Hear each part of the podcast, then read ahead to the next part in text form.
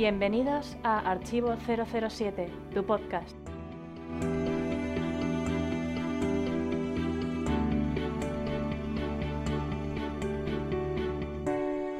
Bienvenidos al podcast 111. Soy Alberto, alias Clark, transmitiendo desde la estación S de Santander.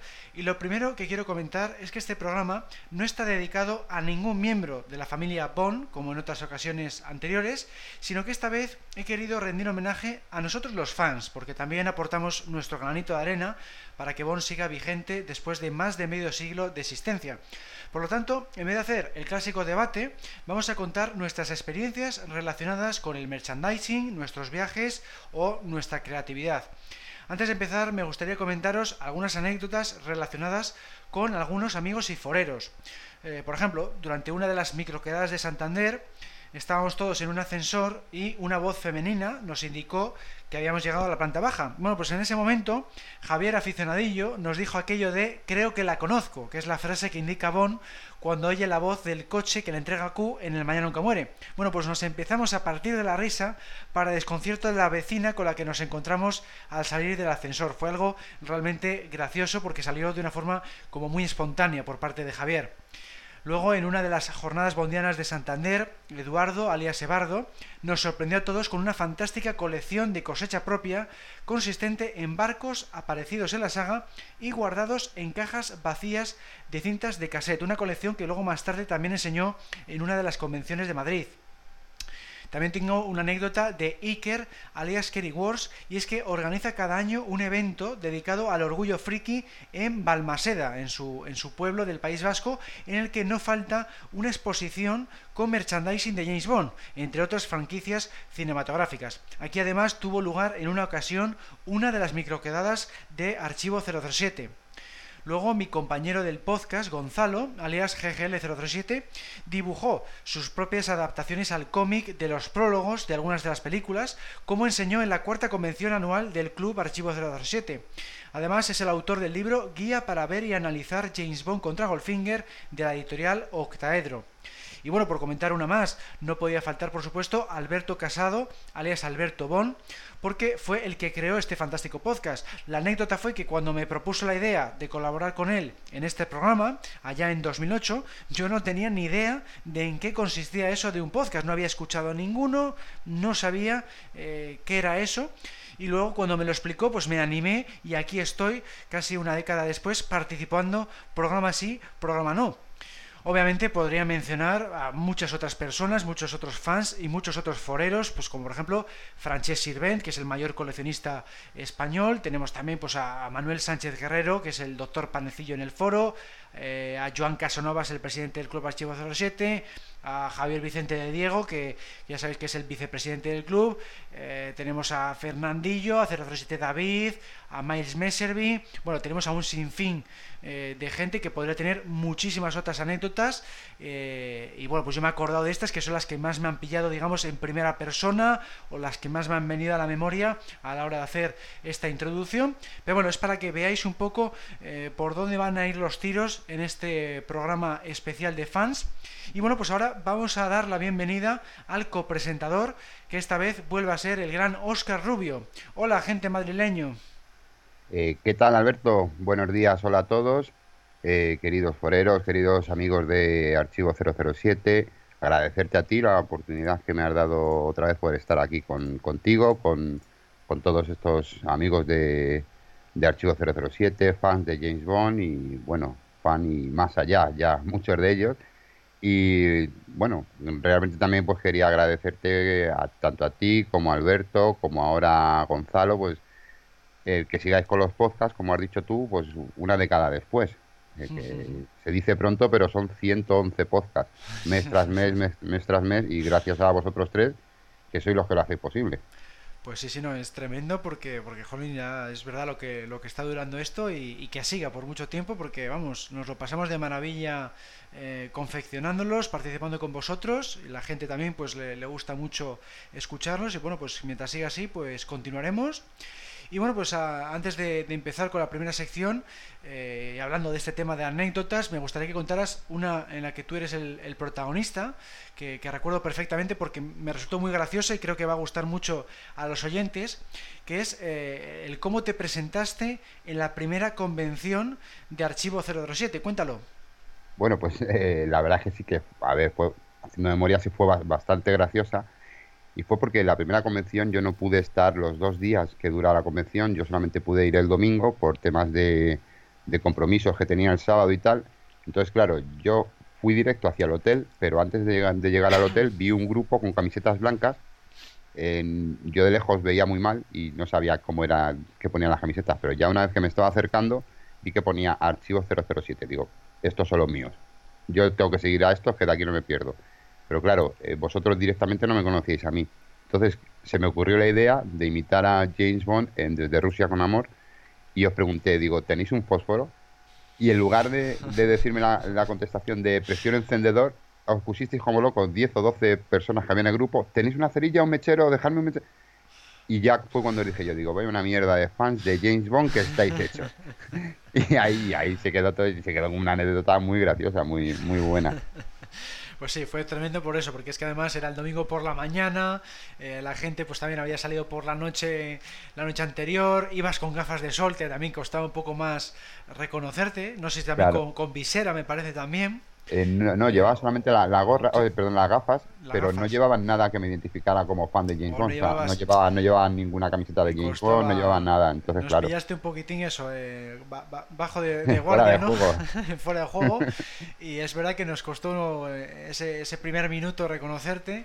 Y bueno, pues quedó una anécdota bastante graciosa de esa primera convención de, de Archivo 07. Bueno, pues vamos con, con la primera sección.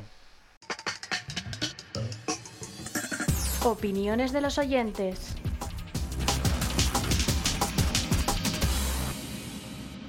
Han opinado 037 David, Miles Messervy, Jaime-Lazo, licencia para comentar, Alberto Bon y un servidor. Lo que más les ha gustado ha sido el debate sobre la espía que me amó, sobre todo por los graciosos comentarios de los tres participantes.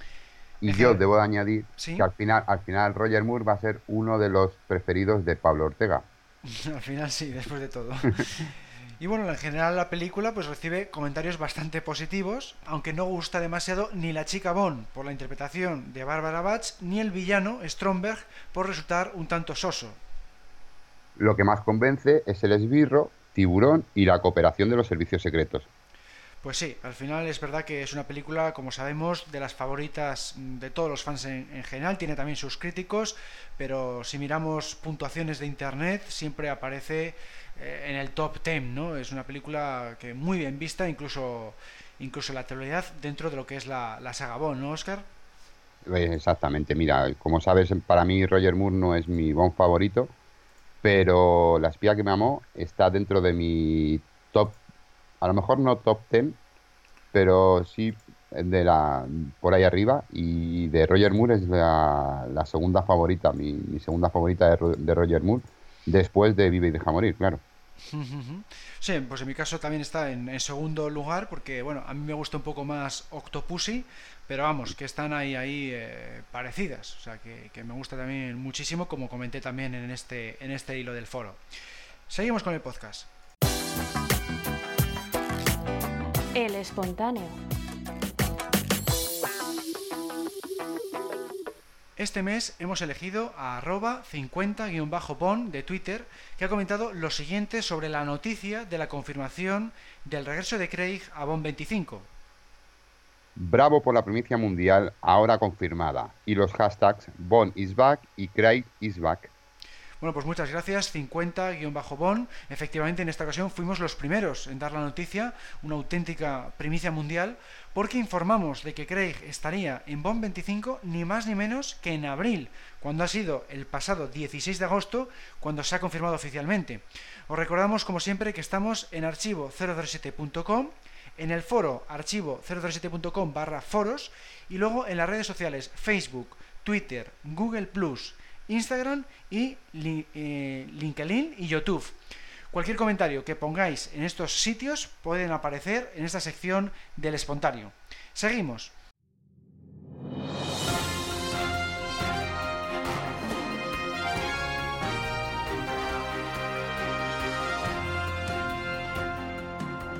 Noticias del mes.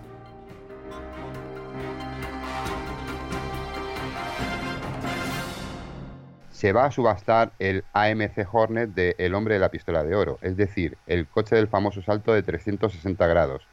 En los días comprendidos entre el 31 de agosto y el 3 de septiembre, y se estima que se puede alcanzar una cifra situada entre los 250.000 y los 350.000 dólares.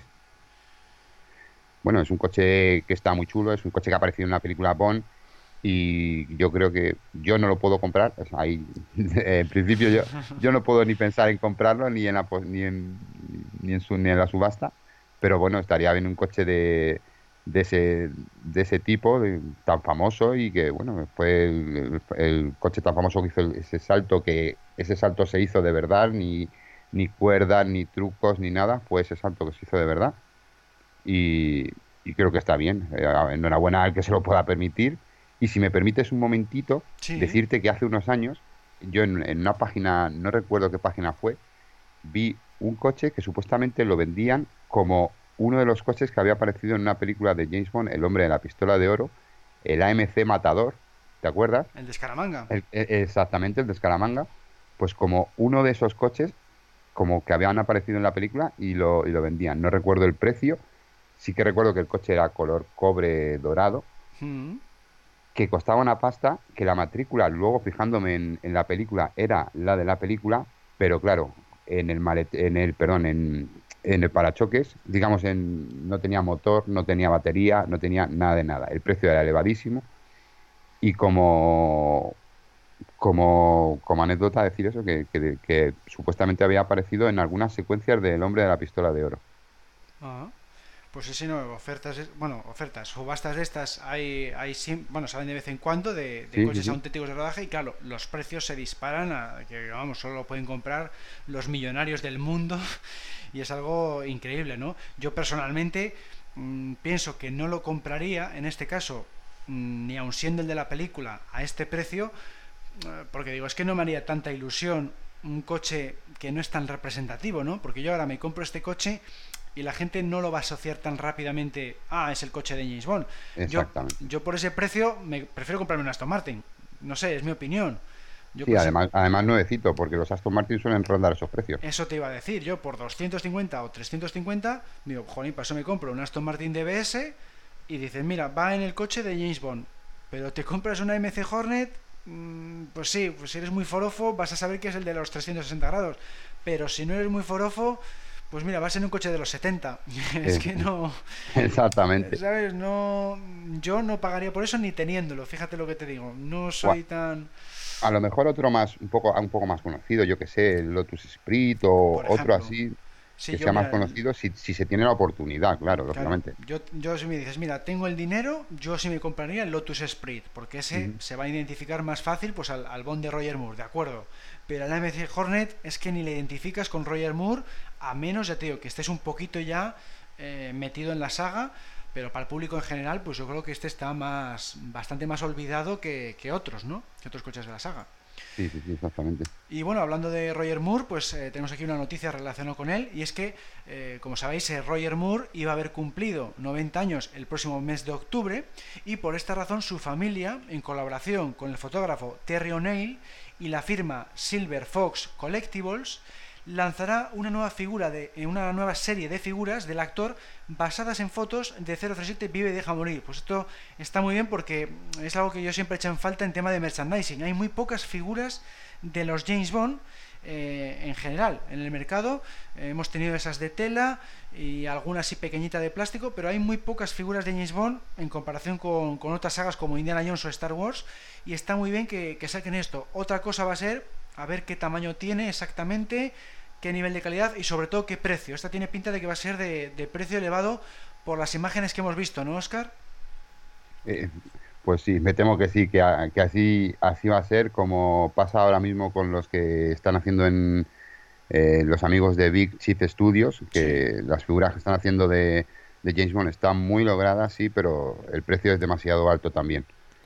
Y, hombre, está, está muy bien es decir, que saquen cosas de James Bond porque le cuesta, le cuesta venderse a James Bond en estos, en estos aspectos, en plan de muñequitos y cosas de esas. pero por desgracia eh, están subiendo los precios de muchísimo, sobre todo del, merchandising de, James Bond. Y bueno, vamos a otra noticia. Ha fallecido Blaine Blackwell, que era la amiga y amante de Fleming en sus últimos años. Se dice que fue inspiración a la hora de crear los personajes de Honey Rider, de Doctor No y de Pussy Galore en Goldfinger. Bueno, eh, para mí, eh, una chica realmente guapa, atractiva, vale, puedo creerme que, se pudiera basar en ella para, para mm, interpretar, o sea, para eh, Honey Rider y para Pussy pero de Doctor no, que pudo sacar, no sé, eh, no sé qué pudo, qué pudo sacar de ahí, pero bueno, el caso es que ha fallecido y, y bueno, comentar esa noticia solamente. Se refiere a que sacó, digamos, de su personalidad, eh, digamos, que sacó la personalidad de las chicas, de estas chicas Bond. Eh, exactamente, como, como que, que, basándose en ella, pues de algo, de algo, algo cogería de ella para interpretar, para sacar esos personajes. Eso, eso es, eso que, es, puedo, que, puedo entender eso. Honey Rider, ¿vale? Una chica muy guapa, una chica eh, que lo ha tenido difícil en la vida, su padre trabajaba, su padre le mataron, tal, y que tenía que ganar la vida con las conchas. Vale, Pussy Galore, pues no le quedaba a lo mejor más remedio que meterse con todo esto de Goldfinger, todo. Pero de Doctor, ¿no? No, no, pero. pudo sacar el No, me refiero que es Honey Rider de la novela de Doctor No y Pussy Galore de la novela de Goldfinger. Eh, no, no de Doctor No y de ah, pues, es verdad, es verdad. pues estaba entendiendo que era. Eh, que era ese que era de Doctor No, digo, ¿qué personaje? No, no, no, no, no, no, me refiero. La noticia se refiere a las chicas Bon Solo. Mm era la forma de, o sea, indicarte que esas, esos personajes son de esas novelas. Vale, vale. Sí, lo de Pussy Galore de Goldfinger sí que lo había, lo había entendido bien, pero de, Honey Rider, de Doctor No. Claro, para indicar que es de la novela Doctor No. ¿Eh? Y bueno, pues eso, se inspiró en su personalidad, porque es verdad que, físicamente, mm, quiero recordar eso, que no era especialmente eh, atractiva, era bastante diferente a, a lo que luego él describió en las novelas pero en personalidad sí, porque estaban todo el día que si buceando, que si un poquitín en plan, era bastante aventurera, eh, entonces se inspiró un poco en esa personalidad que tenía eh, esta, esta mujer y bueno, pues, pues eh, ha fallecido pues ahora en, este, en este mes de agosto.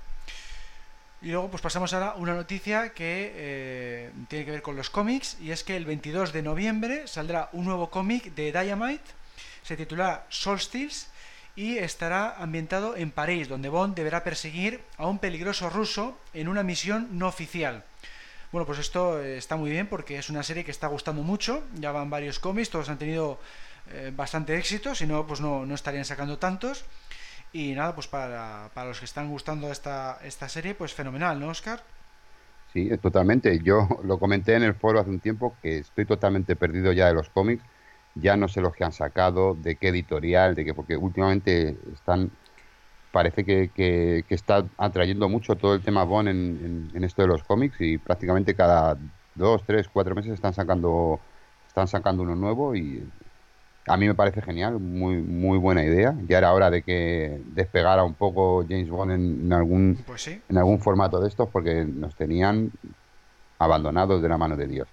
Y bueno, me parece muy buena idea y espero que, siga así durante mucho tiempo para, para gloria nuestra. Bueno, pues vamos con otra noticia que es la que todos esperábamos, yo creo, que se ha confirmado oficialmente que Daniel Craig estará en Bond 25. Lo declaró el propio actor en una entrevista en el programa televisivo The Late Show with, Stephen Colbert y también comentó que será su última película como Bond.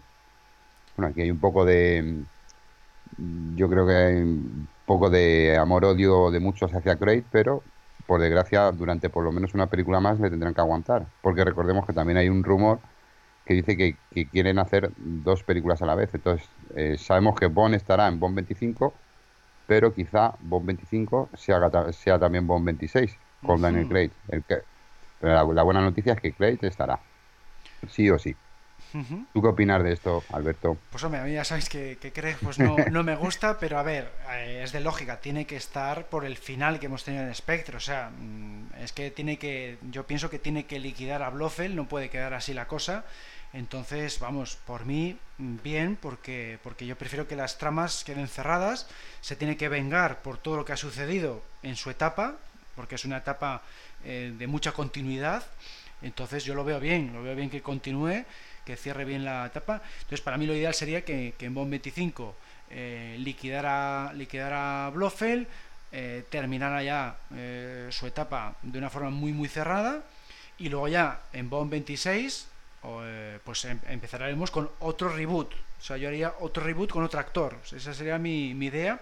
O si lo que dices tú, si es Bond 25 con Bond 26, pues que en Bond 26 liquida a Blofeld, pero que, quede bien cerrado el tema de Blofeld, ¿no? Que... Exacto, que cierre el círculo y que ya lo deje eh, totalmente cerrado y que se centre solamente en lo que es Bond, ya no en su personalidad, en sus padres, en sus antepasados, en su relación con no sé quién, sino en sus misiones y punto. Eso es, que se centre ya un poquitín en la, en la misión definitiva, porque bueno, ya hemos tenido bastante trasfondo personal y demás. Entonces ahora la misión es liquidar a Blofeld para cerrar ya la venganza, porque ya son cinco películas, bueno, seis se hace en el Bond 26, ¿no?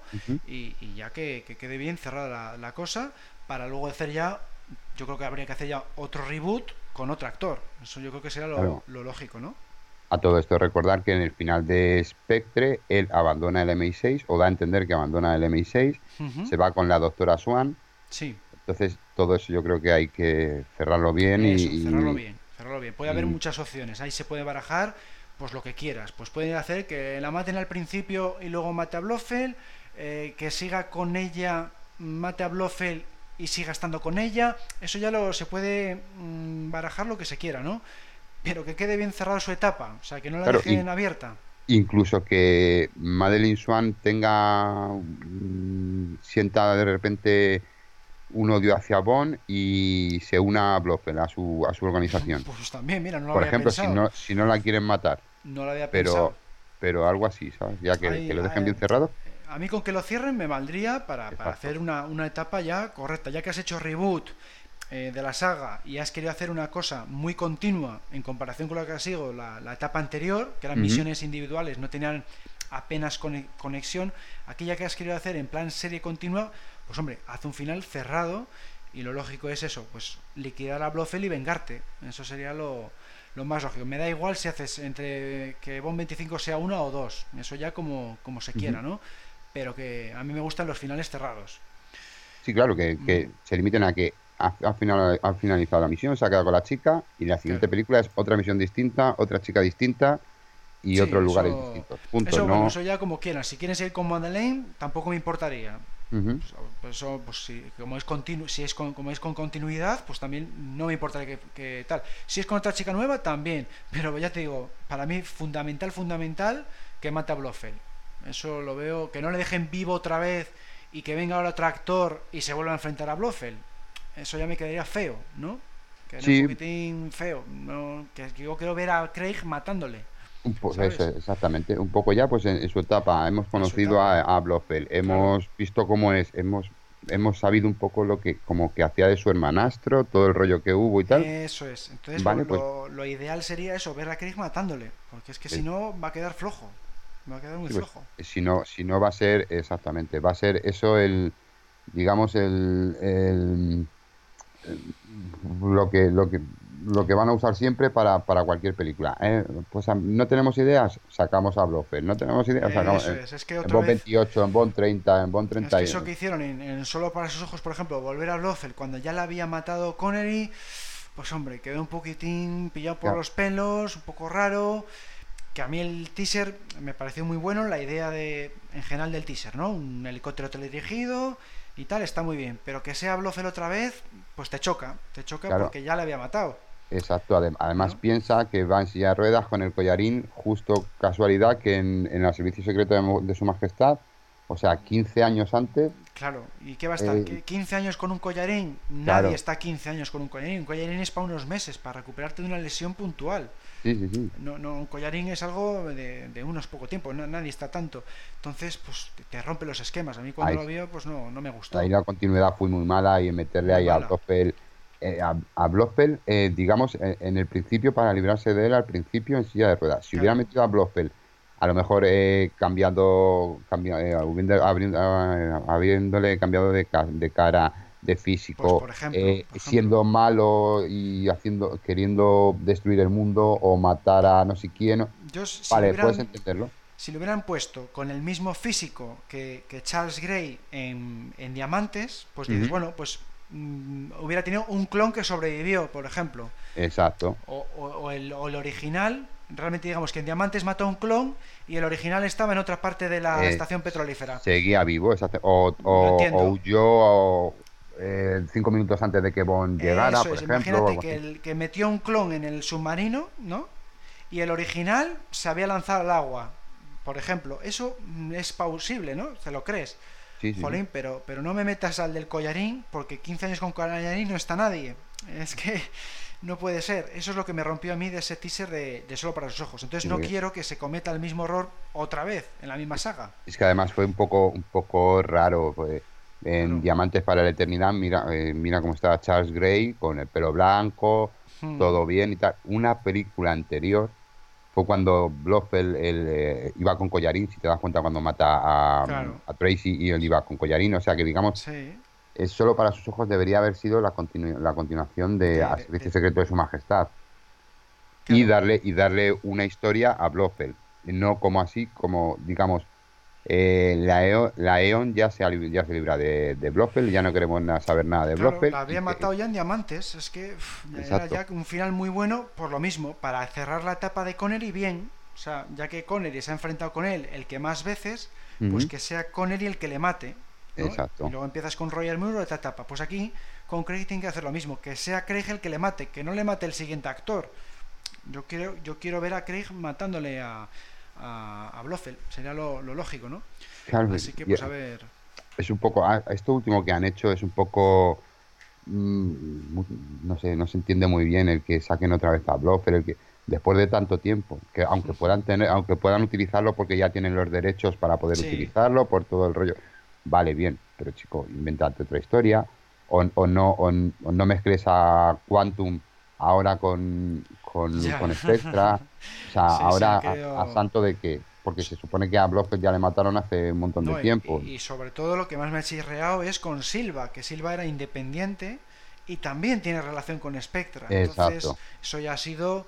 Porque con Quantum, pues todavía puedes decir, bueno, es una rama de Spectre. Bueno, vale. es. Pero ya con Silva, que era un pirata informático independiente, es lo que más me chocó a mí de, de todo este enrollo, ¿no? Entonces, bueno. No han sabido ahí, han querido hacer Casino Royale 1, Casino Royale 2, 3, sí, 4 sí, sí. y al final sí puede que las películas estén muy bien, pero no deja de ser una, eh, la, la parte, la, la continuación de otra, la continuación de así durante las cuatro que ha hecho Craig. Claro, Y me no. temo que esta quinta va a ser prácticamente más de lo mismo.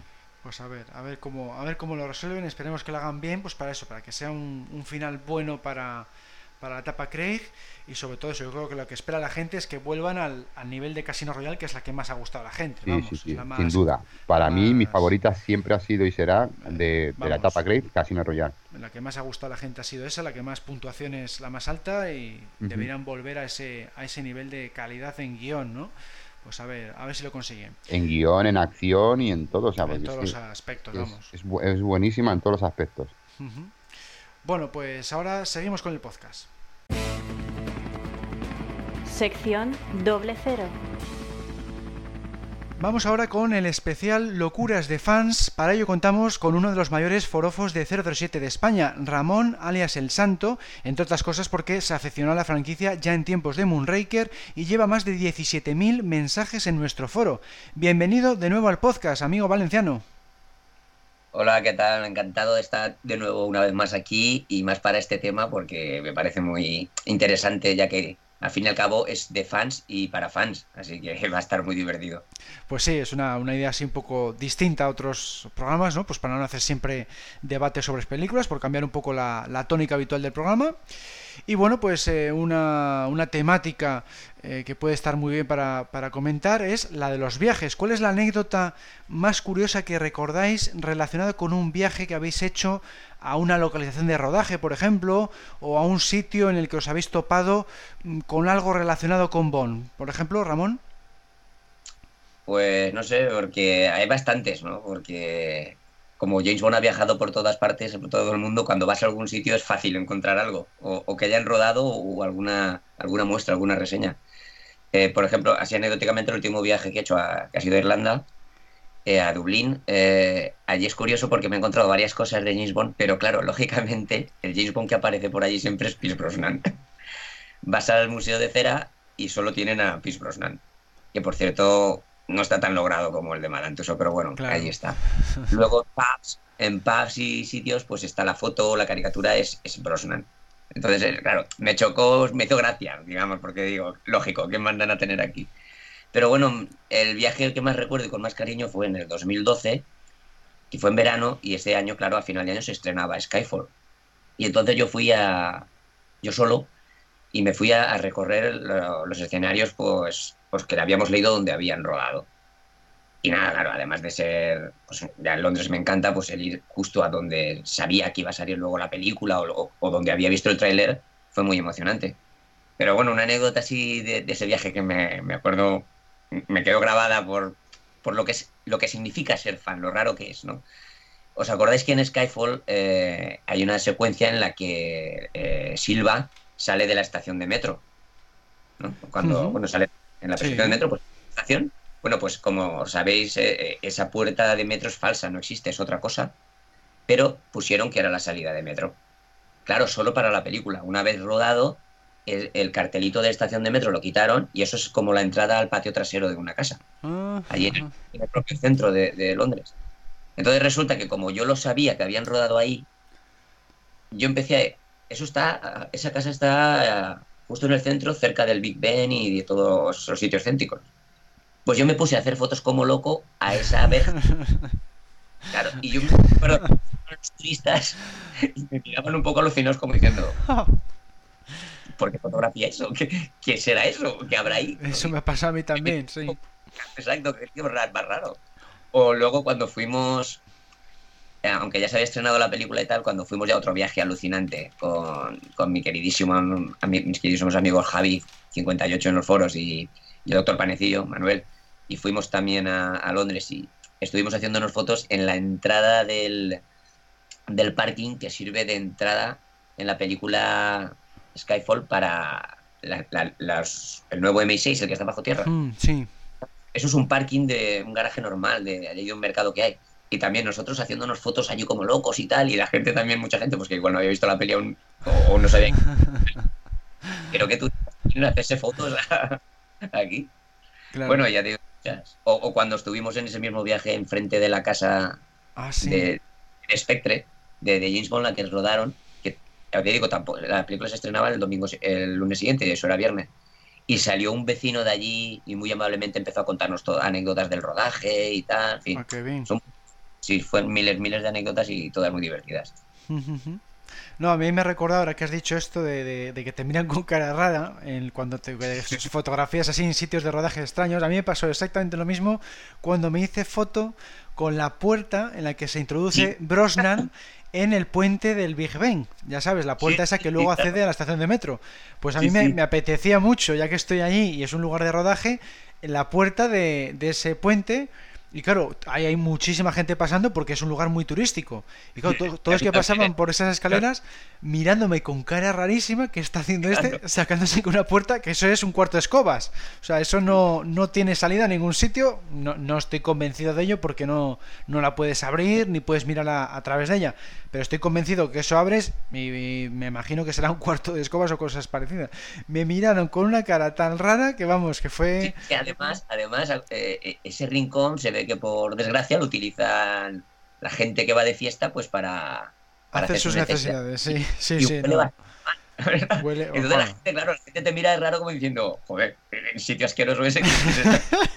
¿Qué hace, ¿qué hace, ¿Qué hace este imbécil sacándose una foto contra una puerta en un, en un meadero, no?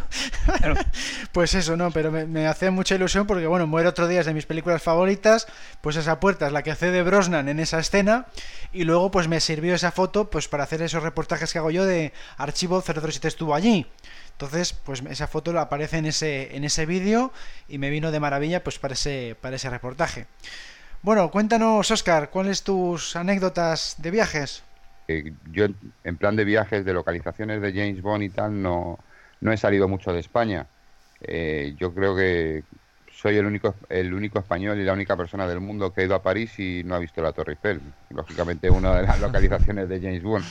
Claro que es pequeña. Entonces, eh, sí, porque eh, fuimos en el avión hasta Orly, de Orly eh, nos cogió un taxi hasta Disneyland París. Entonces, todo eso de la Torre Eiffel no lo perdimos. Entonces, por eso yo siempre tengo la coña esa de soy la única persona del mundo que ha ido a París y no ha visto la Torre Eiffel y bueno, una pena.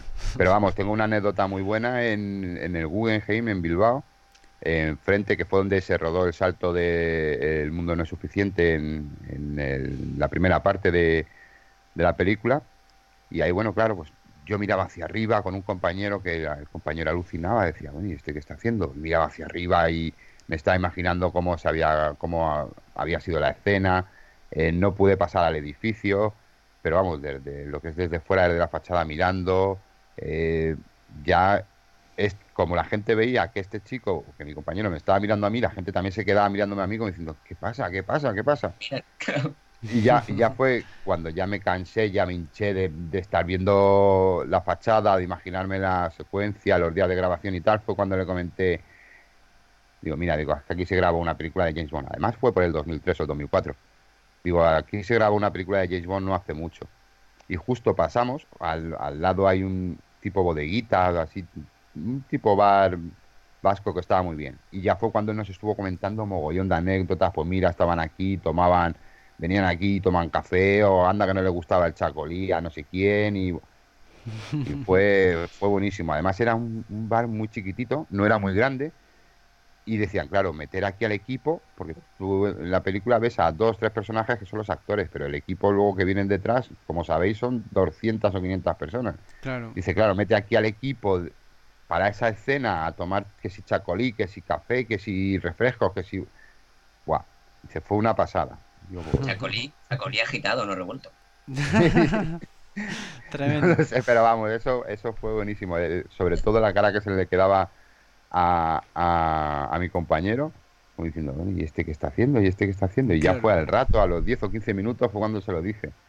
que claro, él, él, como, como, como una persona que no le gusta James Bond o como cual, cualquier otra persona podía haber actuado, pues, lo primero que me dijo, tú eres tonto que estás ahora mirando esa, es que eso, esa sí, pared, nos ha pasado, la pared claro. Es lo que te digo, que nos ha pasado Claro. un poco a todos, ¿no? Porque la gente no, no lo conoce, es evidente. Bueno, y te puede pasar con cualquier otra película. Perdona, Claro, que claro. Recuerdo, ahora, recuerdo ahora una anécdota muy buena que la hemos contado varias veces en el foro y tiene mucho éxito. ¿Sí? Cuando estuvimos en Londres, eh, eh, Eduardo, o Eduardo en el foro, eh, el doctor Panecillo, Javi58, yo y Manolo de B5, y por la noche, eh, bueno, era ya oscuro, y fuimos a hacernos la típica foto en el cuartel del MI6, el del, el del Ah, río. sí, La- me acuerdo de eso, sí. Sí, pues el doctor Panecillo, Manuel, iba tapado, hacía frío y llevaba un pasamontañas negro de estos que solo se te ven la- los ojos. Y empezamos a hacernos fotos allí, rodeamos el edificio y a Manuel, que este que te digo que iba tapado, no se le ocurre otra cosa que acercarse a la puerta, hacer el tonto, decir voy a marcar 007 a ver si abre, cosas así. Y nosotros diciéndole, tío, no, vente para acá, no sé qué. Pues aquí en la puerta y de repente las cámaras que están allí en fuera, que casi nunca, yo, yo las veces que he estado nunca se han movido, una cámara empieza allí y se mueve y lo enfoca él. Sí, sí, pues. Y se empieza a andar el Manol y la cámara le seguía. Pues no se le ocurre otra cosa tampoco al, al gracioso Manolito que empezar a hacer el, el chiquito en la calzada. Yo, cantando como él, y la cámara siguiéndolo para adelante y para atrás. Joder, Porque, pues, vámonos, tío, que esta gente tiene ametralladoras. Digo, van a salir de ahí. Qué barbaridad. fuimos- A mí me pasó también que en el MI6 me motivé mucho porque también estaba yo con la idea de hacer luego esos reportajes de, de Archivo 007 estuvo allí y claro, me pasé pues no sé, como 20 minutos o, o media hora filmándola desde todos los ángulos del edificio, sacándole fotos desde el puente, desde la acera de abajo. Claro, pues ¿qué es lo que pasó? Que llegaron dos motos de policía. Entonces digo, bueno, estos vienen a por mí, seguro, porque era un día por la mañana entre semana, no había nadie por allí, había gente haciendo footing y poco más. Y digo, bueno, estos vienen a por mí seguro, empecé a guardar las cámaras en el bolso, me hice el longis, me puse un poco en la barandilla frente al, Támesis y digo, seguro que se acercan a por mí. Y vino un, policía hacia mí y, y me dijo eso, que, que dejara de filmar, que es una zona de seguridad y tal. y enseguida le dije, oye, pues lo siento, es que soy fan de James Bond. Y, le hizo gracia y no, vale, vale, continúe y tal. Una cosa así fue la conversación. Y, bueno, pues eso, que, fue la anécdota, ¿no? Yo, yo, ya sabía que venían a por mí porque me había pasado tres pueblos. Es que saqué fotos hasta, hasta la última esquina del edificio, vamos. Pero es, que es un poco, un poco, es un poco contra, contradictorio, ¿no? Porque Es decir, un edificio que está en medio de Londres, que se ve que no está para nada cubierto, no tiene vallas alrededor. Y, tú le estás haciendo fotos y deberían de estar acostumbrados. Yo es mal comparado con, como con la Casa Blanca, que no hay verjas, no hay nada, la están, la están constantemente se ve desde cualquier a ver, en parte tienen razón en parte tienen razón porque es un objetivo terrorista entonces claro como tienen tantas cámaras pues no quieren que saques fotos para si es el edificio del servicio secreto y puede ser un objetivo terrorista, no lo saques en las pelis de James Bond de verdad, hombre. bueno, también, claro. Es que no es culpa. No es culpa de ellos que salgan en las películas tampoco. Entonces, claro, bueno, es que, bueno. autorización, ¿no? No creo que Exactamente, ellos tendrán autorización del Ministerio de Defensa o de. Bueno. A ver, la verdad es que eso, que son un poco exagerados, pero claro, con toda la que está cayendo en los últimos años, pues yo entiendo que sean un poquitín quisquillosos y claro, pues, mm, pues a la mínima saltan, saltan porque te piensas, se piensan que eso, que estás preparando algo, ¿no? Entonces, bueno, en parte lo comprendo porque ya tengo que yo me pasé bastante, estuve, pues eso, igual media hora tomando fotos y vídeos y, bueno, pues es que está la situación como está, ¿no? Yo, esto ha sido hace dos años nada más. Entonces, bueno, pues en parte lo, lo, comprendo, pero es verdad que, mm, que es que, bueno, que es que está, es por eso, por las películas también. Pero, tenías que haber dicho, dice, mira, en la ficción lo han tirado. Porque, lo derrumbaron y no es que terminó de caer. Dice, y todavía estoy llorando por la pérdida de, este edificio en, la ficción. imagínate. Cuando, yo fui todavía no se estrenó Spectre, que era el verano de 2015. bueno, vamos a seguir con otra pregunta, que si no, no avanzamos. Eh, temática, eventos. ¿Recordáis alguna anécdota impactante en algún evento? Ramón. Hombre, sí, bueno, el evento es el estreno de Spectre en, Londres, en el 2015, que fuimos también, pues los de siempre, Manolo, eh, Doctor Panecillo, 58, eh, yo, y bueno, pues eso será, eso lo tengo ya para toda mi vida, porque, pues, aparte de todo lo emocionante que es estar allí con toda la gente y ver los preparativos y todo, pues tuve la ocasión de entre, bueno, otros se nos, eh, nos acercaron eh, San Méndez, eh, Ralph Fiennes, ah, y sobre todo, y sobre todo Bárbara Broccoli. O sea, eh, para mí el haber tenido a Bárbara Broccoli delante, que es una mujer extraordinariamente atractiva, ¿eh? al menos para mí, eh, es muy guapa y, vista así delante, pues me impactó y encima sé quién es. Y le di la mano y así en inglés chapucero le di las gracias por continuar con la serie, ¿no? con la franquicia. Y me sonrió y con eso a mí me basta, tío. Yo que sé, el, haberle dado la mano a Bárbara Broccoli, el haberla conocido en persona, pues es algo que es de lo como James Bond de lo más importante Un que gran recuerdo, sí. Claro, y todo ese viaje fue impresionante. Luego conocimos a en persona a ¿cómo se llama? Wolfman, el presidente del club alemán de fans, que está muy involucrado y muy metido en esto.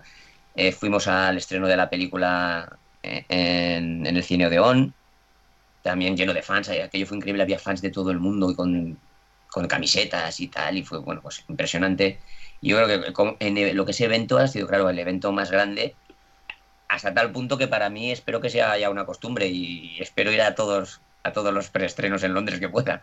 De hecho, ya tengo planeado el 2019. Pues muy bien, sí, no, eso es impresionante y ha sido, pues eso, una cosa que, te la tienes ahí para toda la vida y encima, pues ir con, los propios foreros, ¿no? Y amigos de, eh, como son 58 eh, y Manuel. Bueno, Oscar, cuéntanos.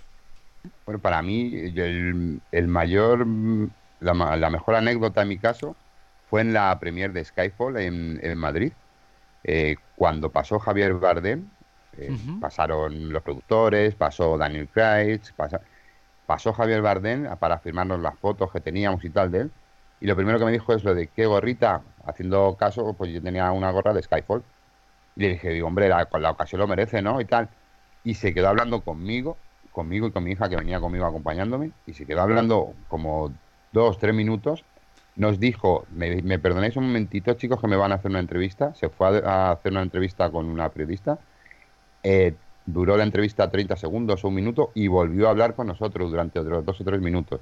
Wow. Decir, joder, o sea, ha dejado qué todo maravilla. por- y Sí. no, no le habíamos dicho nada de, no le había dicho nada en este caso de soy fan, soy miembro del club, archivo cero, nada, nada, directamente había visto la gorra y tal, y estuvo hablando con nosotros, vamos, conmigo, pues mi hija era más pequeña, ahí pues eso, tres, cuatro minutos.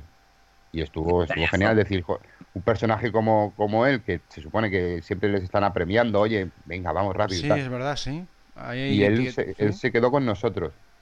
Sí, y el Luego ya- detalle de volver, porque muchos sí que te dicen, espera un segundo y se van a hacer entrevista y ya no vuelven más. No, no, no, pues te, prome- te prometo que fue, estábamos en la valla, se dio dos o tres pasos hacia donde estaba la periodista, la, la- le entrevistó y se volvió otra vez y estuvo hablando con nosotros. Qué maravilla, qué maravilla. Es- eso fue genial, o sea, lo, lo mejor que me ha podido pasar. Sí, sí, Mm. no, también una anécdota para el recuerdo.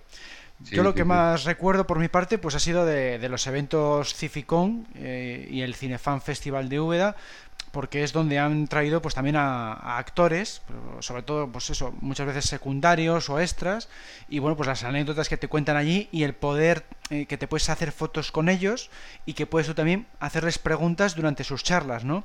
Entonces, por ejemplo, pues recuerdo que en, en la primera Cificon, la de 2011, en Madrid, pues pude eh, hacerle una pregunta a Peter Roy, que es el que se sienta a la derecha de Connery en la reunión de agentes 00 en Operación Trueno. Bueno, pues también es un extra, no tiene así mucha relevancia. Ha hecho mm, de extra también eh, Nunca digas nunca jamás en la reunión de ministros eh, cuando están recibiendo el, mensaje de Blofeld. Bueno, pues también es uno, de los generales que aparece en esa escena. Bueno, aparece también en Star Wars, en otra pequeña escena de mecánico. Bueno, el típico extra que está en no sé cuántas películas. Pero eh, le pude preguntar, ¿me puedes contar una anécdota de James Bond? Y me contó una anécdota de que una vez en una eh, sesión de, de firmas, eh, él tenía una, una fotografía para firmar en la que él aparece sentado al lado de Connery y claro, eh, él firma pues como Peter Roy y le sorprendió que el, el fan cortó la foto y quitó la, la parte en la que sale Connery y se quedó solo con la de él de Peter Roy con la, con la firma de Peter Roy. O sea, eso le, le dejó impactadísimo porque era bueno, igual era un coleccionista de firmas y le faltaba la de la de Peter Roy, le valoraba más al extra Sí. que a, que a Connery. Bueno, pues eso se le quedó grabado y me lo contó en Cificón. Ese tipo de anécdotas, si no vas a eventos de este estilo, pues no las descubres, ¿no? Y otra anécdota relacionada con esto es que esta persona, cuando le ficharon, le dijeron que interpretaba 006. Pero si os fijáis en la escena, está sentado a la derecha de Connery. Y Connery cuando se sienta... Sería 008. Eso es, se sienta en el, en la 107, porque es 007, ¿no? Entonces, mm, Peter Roy sería 008. Pues en todos los autógrafos que ha firmado en los últimos 50 años, sigue firmando como 006. Pero realmente es 008. ¿Eh? En Era, tan- el- era tan- era tan extra, tan extra que no sabía ni el papel que tenía. No sabía pero, ni el pero, papel que pues esa tenía. es la, la anécdota, ¿no? Que lleva 50 años firmando como 006 y en IMDB tú buscas Peter Roy y aparece acreditado como 006. Es una cosa Pero- bastante curiosa que, que, bueno, que bueno, pues ahí quedó la, la anécdota de este, de este extra. Y bueno, y como el más importante mm, que yo he conocido igual en persona de todos los que he conocido en estos eventos, pues es Julian Glover, con el que he estado en dos ocasiones, en el Cinefan Festival de Úbeda, cuando se hizo la, la Indicon, la especial Indiana Jones, ya sabéis que interpretó al villano de la tercera película, y ahí sí que pude también hacerme foto con él y decirle en persona, darle la mano y decirle eh, thank you for Indiana Jones and for James Bond. Porque a mí me apetecía también decirle, aunque era un evento de Indiana Jones, me apetecía decirle que, que a mí me gustó también mucho como, yo- eh, como, como Cristatos. Entonces le hizo mucha ilusión que le recordase el, el papel de Bond porque ahí todo el rato le iban a estar preguntando y le iban a estar elogiando por la otra saga. Y luego en Cificon 2015, ya sabéis que le pudimos hacer entrevista exclusiva como el Club Archivo 07. Le filmé yo mientras le hacía las preguntas eh, nuestro compañero Jaime. Y, y tenemos esa, también esa testeada exclusiva, le dimos el diploma eh, nombrándole socio honorífico, eh, se emocionó al darle el diploma, también pues es un recuerdo para mí inolvidable, ¿no? El, el haber poderlo convertir en, en socio honorífico y de nuevo pues darle las gracias por, por su interpretación como Cristatos. Pues yo creo que esos son los recuerdos más, más bonitos que tengo. Yo a Julian Glover, que acuérdate estaba yo allí con vosotros, me hubiera gustado preguntarle, pero bueno, luego no me atreví. Entre que, mi inglés no es tan fluido y que luego en realidad soy muy tímido, no me atreví porque le quería haber preguntado, haberle dicho, a ver, señor Glover, ha intentado usted matar a las fuerzas rebeldes de la galaxia, a James Bond y a Indiana Jones. ¿Le queda algún héroe al que intentar matar? es buena esa también. Seguro que se partiría de la risa, es buena pregunta.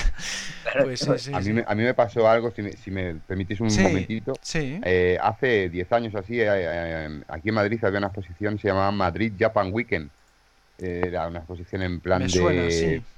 sí, en, por la zona de, de la Casa de Campo pues había, se llamaba Madrid Japan Weekend. Bueno, pues eh, fui porque supuestamente, o sea, porque venía Jeremy Bullock.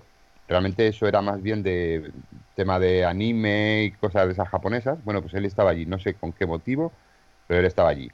Recordamos que Jeremy Bullock eh, era Smither en, James Bond y luego y también era también interpretó a Boba Fett en la de Star Wars. sí.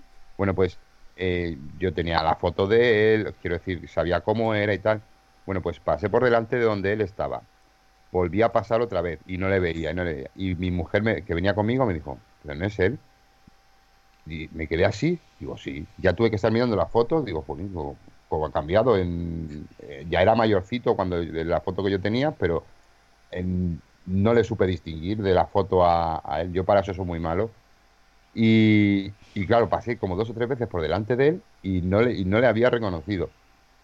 Y el hombre estaba ahí tranquilito para, para, esperando a que viniera la gente para hacerse fotos, firmar autógrafos y tal. Y yo no lo había reconocido. Y fue mi mujer que me dijo, si está ahí, no es ese, no es ese señor. Y me quedé así, digo, ah. Le reconoció pues tu mujer y tú no. sí, sí, Qué curioso. no es ese señor. Digo, ah, pues sí. Qué buena. Sí, no, a mí me, a mí me pasa que soy muy malo. yo veo una persona por la tele y luego puedo pasar por al lado de él que no le reconozco. no, eso nos pasa a veces un poco a todos, ¿eh? que la tele te puede engañar y eso me ha recordado a mí que me ha pasado también, pero bueno, no con una persona, sino con un lugar de, rodaje. Me pasó en el, en el Palacio Carresónico de, de Moonraker, que es la sala de drags que tiene en Venecia. Esa sala que ya sabéis que era un laboratorio, que luego cuando va James Bond con, con M y con Sir Frederick Gray, resulta que lo ha transformado en un despacho, ¿no?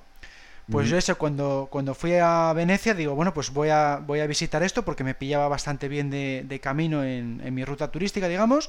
Resulta que era, eso es un museo, es un museo del siglo XVIII que puedes ver todas las estancias, pues como eran en la época, tienes una sección que es galería de arte y bueno, pues te sirve de visita también buena porque ves un museo y de paso pues puedes ver este, esta sala que fue lugar de rodaje. Bueno, una pues localización más. una localización más y de paso pues ves el museo, ¿no? Y bueno, pues tienes que pagar la entrada y demás. Vale, bien, un museo. Y entras en la... Eh, resulta que entré en la, en la primera sala del museo y nada más entrar quise preguntar al, al, vigilante de esa primera, de esa primera sala, eh, oye, por favor, que tenía una pregunta. Eh, aquí se rodó la película Moonraker del año 79. Digo, a ver si me lo saben responder. Porque claro, tampoco creo que hayan rodado muchas, muchas películas en este museo y venga a hablar con él y tal, y la película, y ellos, claro, ellos lo conocen como 007, eh, hablan en italiano, ¿no? En italiano, claro. En italiano más que James Bond, ellos lo llamaban 007, decían. Y después no, no, no le suena y tal, pues no, no, no le sonaba para nada que ahí se hubiera rodado esa película. Decía que se había rodado una película italiana de no sé qué año, desconocidísima, no me sonaba para nada, pero de Moonraker mm, no sabía nada, no me lo supo resolver yo recorrí todo el museo, fui incapaz de, distinguir la, sala que estaba buscando y resulta que al final, después de, llegar a casa y buscar más fotos del sitio y tal, era la primera sala en la que había estado preguntando a ese hombre, la primera sala en la que, en la que entrabas, la primera sala que veías nada más entrar en, la, en el museo, que era el, el hall principal del todo, y es que no lo había yo reconocido porque en la película mm, Ken Adam pues metió todo tipo de adornos, metió estatuas, metió el, escritorio de drags, metió, bueno, mm, tapices. La, cambió tantísimo que cuando la vi así tan desnuda en la, en la realidad, me pasó muy desapercibida. Y luego la vi en la película y claro, me fijé ya más en tema de estatuas y columnas, perdón, me fijé más en columnas y en ventanas y en puertas y entonces sí, vi que sí que había estado yo allí y era la, primera en la que entrabas. Y me recorrí todo el museo entero y digo, pues pues pues, pues no lo he visto. digo, no sé de dónde Vaya, está. pues me lo he perdido. pues me lo he perdido. Y si el tío este, el guía, el guía principal de todo, porque la primera que preguntó no me lo supo decir y llamaron al máximo responsable de ahí, el que lleva trabajando ahí toda la vida y tampoco me lo supo responder. Entonces, bueno, esa es la anécdota de, del palacio, se llama Palacio Carresónico y está en, en Venecia. Bueno, pues seguimos con otra pregunta. Vamos ahora con experiencias en las salas de cine. ¿Cuál es la que más recordáis? Ramón. Hombre, pues la más anecdótica, la más curiosa es eh, la de la grabadora, que ya la conté, creo, en el, post anterior con Roger Moore. Pero bueno, eh, es yo creo que la, más importante. Y para los que no la hayan oído, pues bueno, en el año 79 o así, pues cuando yo descubrí a James Bond con la película Moonraker, que me fascinó, yo tenía 11 años, pues imaginaros, pues me gustó tanto, tanto la película que, claro, en aquella época no había todavía, no teníamos VHS, no teníamos vídeos caseros ni nada de eso. Entonces, lo que hice en, un cine de estos de barrio, que hay menos seguridad y todo es más, digamos, era más permisivo, cines de estos que, que hacían dos películas ya de reestreno y tal, pues la estaban echando y me llevé una grabadora de, cinta de cassette, de, esas antiguas que había, dos cintas de 90, y la grabé entera. Pues puse la grabadora, en, busqué, fui un día, entre semana, que no había gente prácticamente, un sitio aislado, dejé la grabadora al lado mío y le di a grabar. Y bueno, pues eso, atento a que la, eh, la cinta de 90 pues se acababa y darle la vuelta a la cara y me grabé toda la película. Y entonces por la noche, luego todo por las noches, me la ponía. Y claro, no la veía, pero la escuchaba y con la imaginación la veía y estuve pues, no sé, un mogollón de tiempo que, noche sí, noche no, me la ponía entera todo el tiempo. Y eso, digo, eso fue de la... Me hice luego la carátula con, de la película y todo para la cinta de cassette y la, la tengo, ¿eh? la tengo guardada por ahí, pero claro, se oye como el culo ahora. y la carátula le hiciste dibujada a mano, me imagino. No, cogí, la tenía en la banda sonora de la peli, compré la, la caseta de la banda sonora y hice una fotocopia y ah. quitándolo de la sonora, poniendo solo película y tal. Y, con eso me hice. Qué bueno. y ya te digo, fue, fue surrealista porque era, claro, solo oías la voz. Luego, aunque no había mucha gente, pues si alguien tosía, se oía las toses. Pues, así.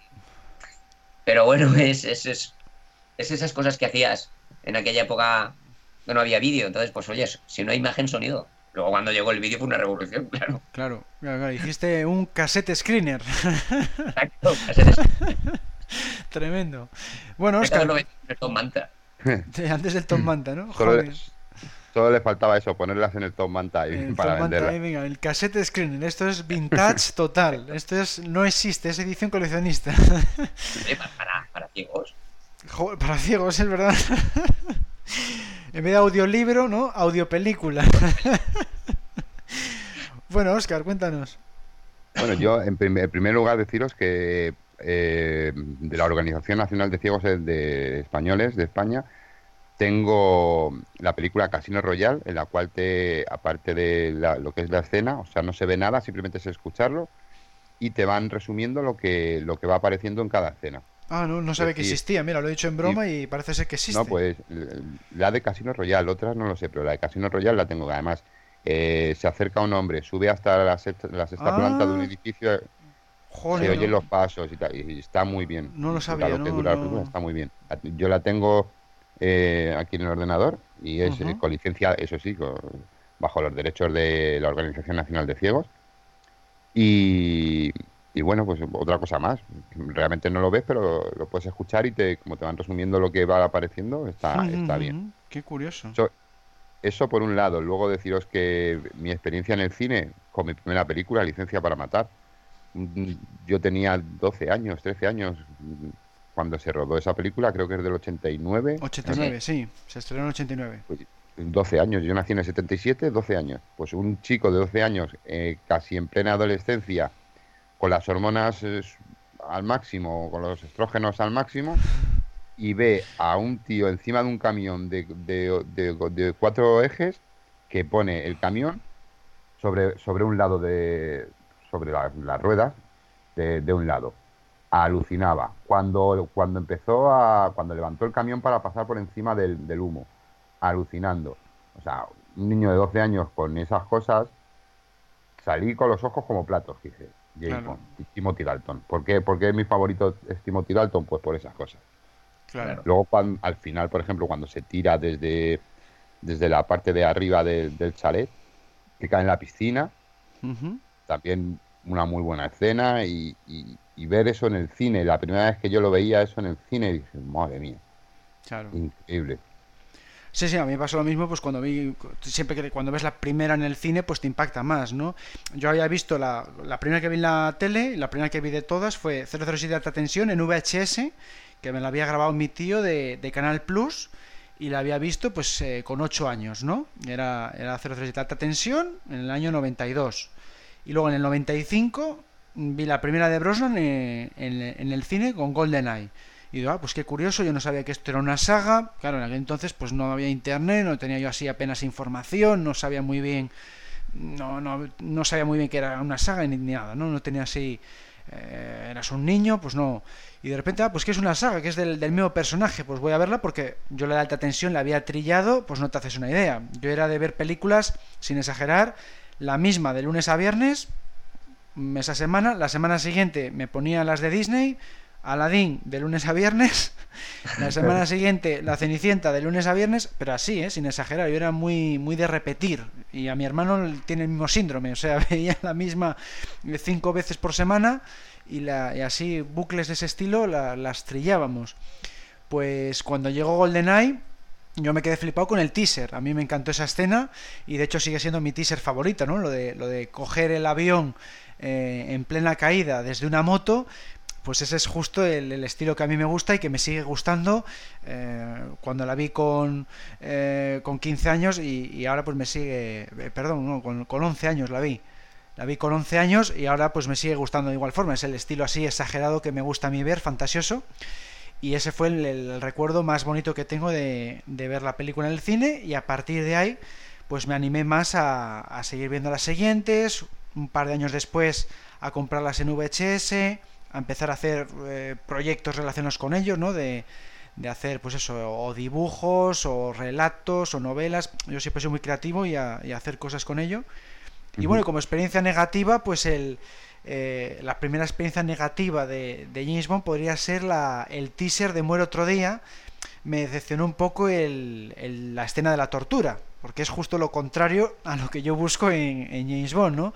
Y yo me acuerdo de estar con los amigos en el cine eh, y que cuando le cuando en el teaser le capturan al final, claro, al principio cuando mata al villano, ¿no? Mata al mata al villano hay por el precipicio, le dije yo al todo todo emocionado, le dice al amigo mío que tiene a mi derecha, ese es mi James, le dije, ¿no? Y cuando vienen después eh, el general Moon y todos los coreanos y le capturan y le empiezan a torturar y, y le dije yo al amigo de mi derecha, ese no es mi James, porque Este no es mi James. porque no eso no me cuadraba porque yo hasta entonces ahí me parece que todavía no he empezado no había empezado yo a, a ver no había visto todavía toda la saga eh, había visto sobre todo las de Brosnan y las de Dalton y no no me cuadraba a mí que, que en el teaser le, le torturasen de esa forma pues no, no era el estilo que me gustaba y me acuerdo de haber dicho esa, esa broma, ¿no? De ese es mi James, ese no es mi James. Fue mi primera pequeña decepción con, con la saga y fue en la sala de cine, en el estreno de, de otro día, que me, que me acuerdo que fui a las 4 de la tarde del viernes para, para ser el primero en verla. A mí, me, a mí me pasó algo, una también otra una experiencia mala, vamos, mala, negativa que Bueno, tuve yo en este caso en, sí. En, en el cine fue eh, con ya con Daniel Craig. En el 2006 estrenaron Casino Royale y me fui yo solo a verla yo soy fan, pues voy yo solo, no tengo por qué comprometer a nadie más en que venga y tal. Bueno, pues me fui y me encantó tanto eh, los gaches, la acción, todo lo que había, todo como, como estaba todo montado, espectacular. O sea, me parece una película espectacular. Bueno, pues a los dos años que estrenaron Quantum of Solace, conseguí convencer a mi mujer y a mi hija, te estoy hablando de hace eh, nueve años, en el 2008, Ujú. que mi hija tuviera siete años u ocho años, logré Ujú. convencer a mi mujer y a mi hija para que se vinieran conmigo a ver esa película. Que está muy bien, que está genial, que, que os, que os va a gustar, que son buenísimas. Y al salir de- del cine, íbamos los tres con unas caras, bueno, mi mujer y yo, con una cara larga, y mi, y mi hija, diciendo, pues, claro, y para esto me traes, y para esto me traes, y encima que no me gusta ni me traes, es un rollo y tal. Y fue una pequeña decepción porque, claro, yo le llevé tan ilusionado por, por cómo había sido sí, Casino Royale. No te gustó ni a ti, no te gustó ni a ti, claro. Yo me esperaba algo igual, ya no superior, sino igual, con, con que hubiera sido igual, pero no, no alcanzó el grado de Casino Royale y, claro, salimos todos con, con muchísima decepción del cine. pues pero bueno. Mi, mi, decepción, que he comentado yo decepción, que tengo pocas con James Bond, pero mi decepción es curiosamente lo contrario de Alberto la secuencia que para ti tanto te gusta es la que a mí. bueno, ya lo sé, ya lo sé que para ti y para muchos otros. Sí, pero eh, eh, digo, no decepción, sino que me supo, me, me un poquito porque una de las tantas veces que fui a ver al cine cuando la estrenaron estaba petado, era una sesión que estaba petado y al lado mío había un chaval, un veintitantos años, con su, con su novia. Y cuando sale esa secuencia, todo bien, tal, pero cuando salta con la moto, oigo que el chaval con una sonrisilla dice, no irá a subir. Y cuando sube, se echó a reír. Se echó a reír y dice, ¡hala! Y me jodió porque digo, hostia, no es una peli de risa, coño. ¿Sabes? Me, me supo un poco más. Que, igual era una es, también. Dice, ah, yo creo que esa escena está, está muy bien. Y es que no, quiero decir desde el principio, o sea, desde, desde que salta de la, de la de la pared esta, de la no recuerdo cómo se llama, bueno, en la zona de Arcángel, donde salta, hasta cuando ya cae por el, con el avión, todo eso está muy bien, muy bien montado. Además, para mí no se nota mucho lo del. Creo que fue la primera película de James Bond donde se utilizó lo del CGI y lo de la pantalla verde y todo la eso. Primera, la primera, sí. prácticamente no, se le nota mucho. Lo ves, un, poco, lo ves un poco exagerado, lógicamente, pero dices, bueno, James Bond puede hacer cualquier cosa sí, no, en general yo, yo vamos, eh, lo digo, fíjate que a mí es mi película favorita y, me gusta muchísimo, pero admito que hubiera gustado más a la gente en general y sobre todo a los fans si hubiera cogido la avioneta en la pista de aterrizaje directamente y hubiera despegado sin más. yo me imaginaba. yo lo digo así, ¿eh? la secuencia igual. Eso mismo, despegando en pista de aterrizaje hubiera gustado más. A mí me hubiera gustado y me parece fantástico y bastante más creíble cuando el avión ya sale de, ya, sale de la pista, ya, ya, viene el precipicio, que James Bond salte con la moto al mismo tiempo, ¿vale? Y se agarre a la rueda. Entonces, agarrado a la rueda o algo, empieza a escalar y suba. Lo que me resulta demasiado ya es la caída libre, seguir el pues Eso, eso me refiero, sí. O, incluso ya te digo. Y luego encima, como no se puede, no se pudo rodar de verdad con especialistas, se hizo con pantalla verde y tal, y se nota mucho. Claro. Claro, sí, Pero bueno, yo comprendo también, lo he dicho siempre, que, que para una, es un chaval de 10 11 años como yo tenía en Moonraker, esa secuencia es impresionante. Claro, yo se la vi con 11 años, sí. Claro, pues te digo que, desde ese punto de vista sí que digo, hombre, es que es el Moonraker de esa época, esa secuencia, que te deja paralizado con esa edad y dices, coño, ha subido al avión, qué tío más grande. Pero y como en ese punto es su, validez, porque atrae a fans jóvenes. Bueno, y. eso, yo creo que esa, esa secuencia. Ay, perdón, Alberto. No, no, no, sí, sí, sí. Esa secuencia es lo mismo que todas las películas con el tiempo pues vas viendo cosas mejores, cosas peores, cosas que te van gustando más, cosas que te van gustando menos. Igual que en un primer momento podía haber películas que te gustaran muchísimo, que las tenías en lo más alto de, de tu ranking, luego vas viendo defectos, vas viendo cosas que no te gustan, vas viendo cosas en otros que te gustan más y, poco a poco va, va bajando. Pero claro, eh, Golden, Golden Eyes en su momento era fue la leche, vamos. Además, Pierce Brosnan fue promocionado mogollón, incluso en España se oía mucho el tema de Pierce Brosnan vuelve como James Bond, eh, salieron secuencias de cuando estaban grabando em, pues, pues, escenas de, la película y, fue, fue muy, muy conocido. Es que, es que lo hemos dicho mil veces y eso creo que es difícil de discutir, pero con, con, respecto a lo que es el James Bond cinematográfico, al mito que se creó a partir de, yo diría, de Goldfinger, es que Pierce Brosnan había nacido para ser James Bond. O sea, hmm. eh, eh, lo llevaba en sus genes. Es que se ve. Sí, sí, no, y además siempre han dicho que ha sido el más, el más querido por la gente porque es el único del que nadie se quejaba cuando le eligieron. O sea, cuando le eligieron, siempre a Connery tenía sus críticos, eh, Lazenby tenía sus críticos, Roger Moore tenía sus críticos, Dalton tenía sus críticos, incluso Craig tenía sus críticos. Pero en el momento de elegirle, a Brosnan le aplaudía a todo el mundo, ¿no? Y sin embargo, luego ha sido al revés. Luego, cuando ya hizo el papel, ha tenido sus críticas también. Pero ha sido el único que en el momento de elegirle todo el mundo le apoyaba. Lo que pasa es que luego, pues no ha gustado que fuera tan cómico y tan, tan sumamente elegante. Eso es lo que le han criticado después, o tan blando, vamos a decir.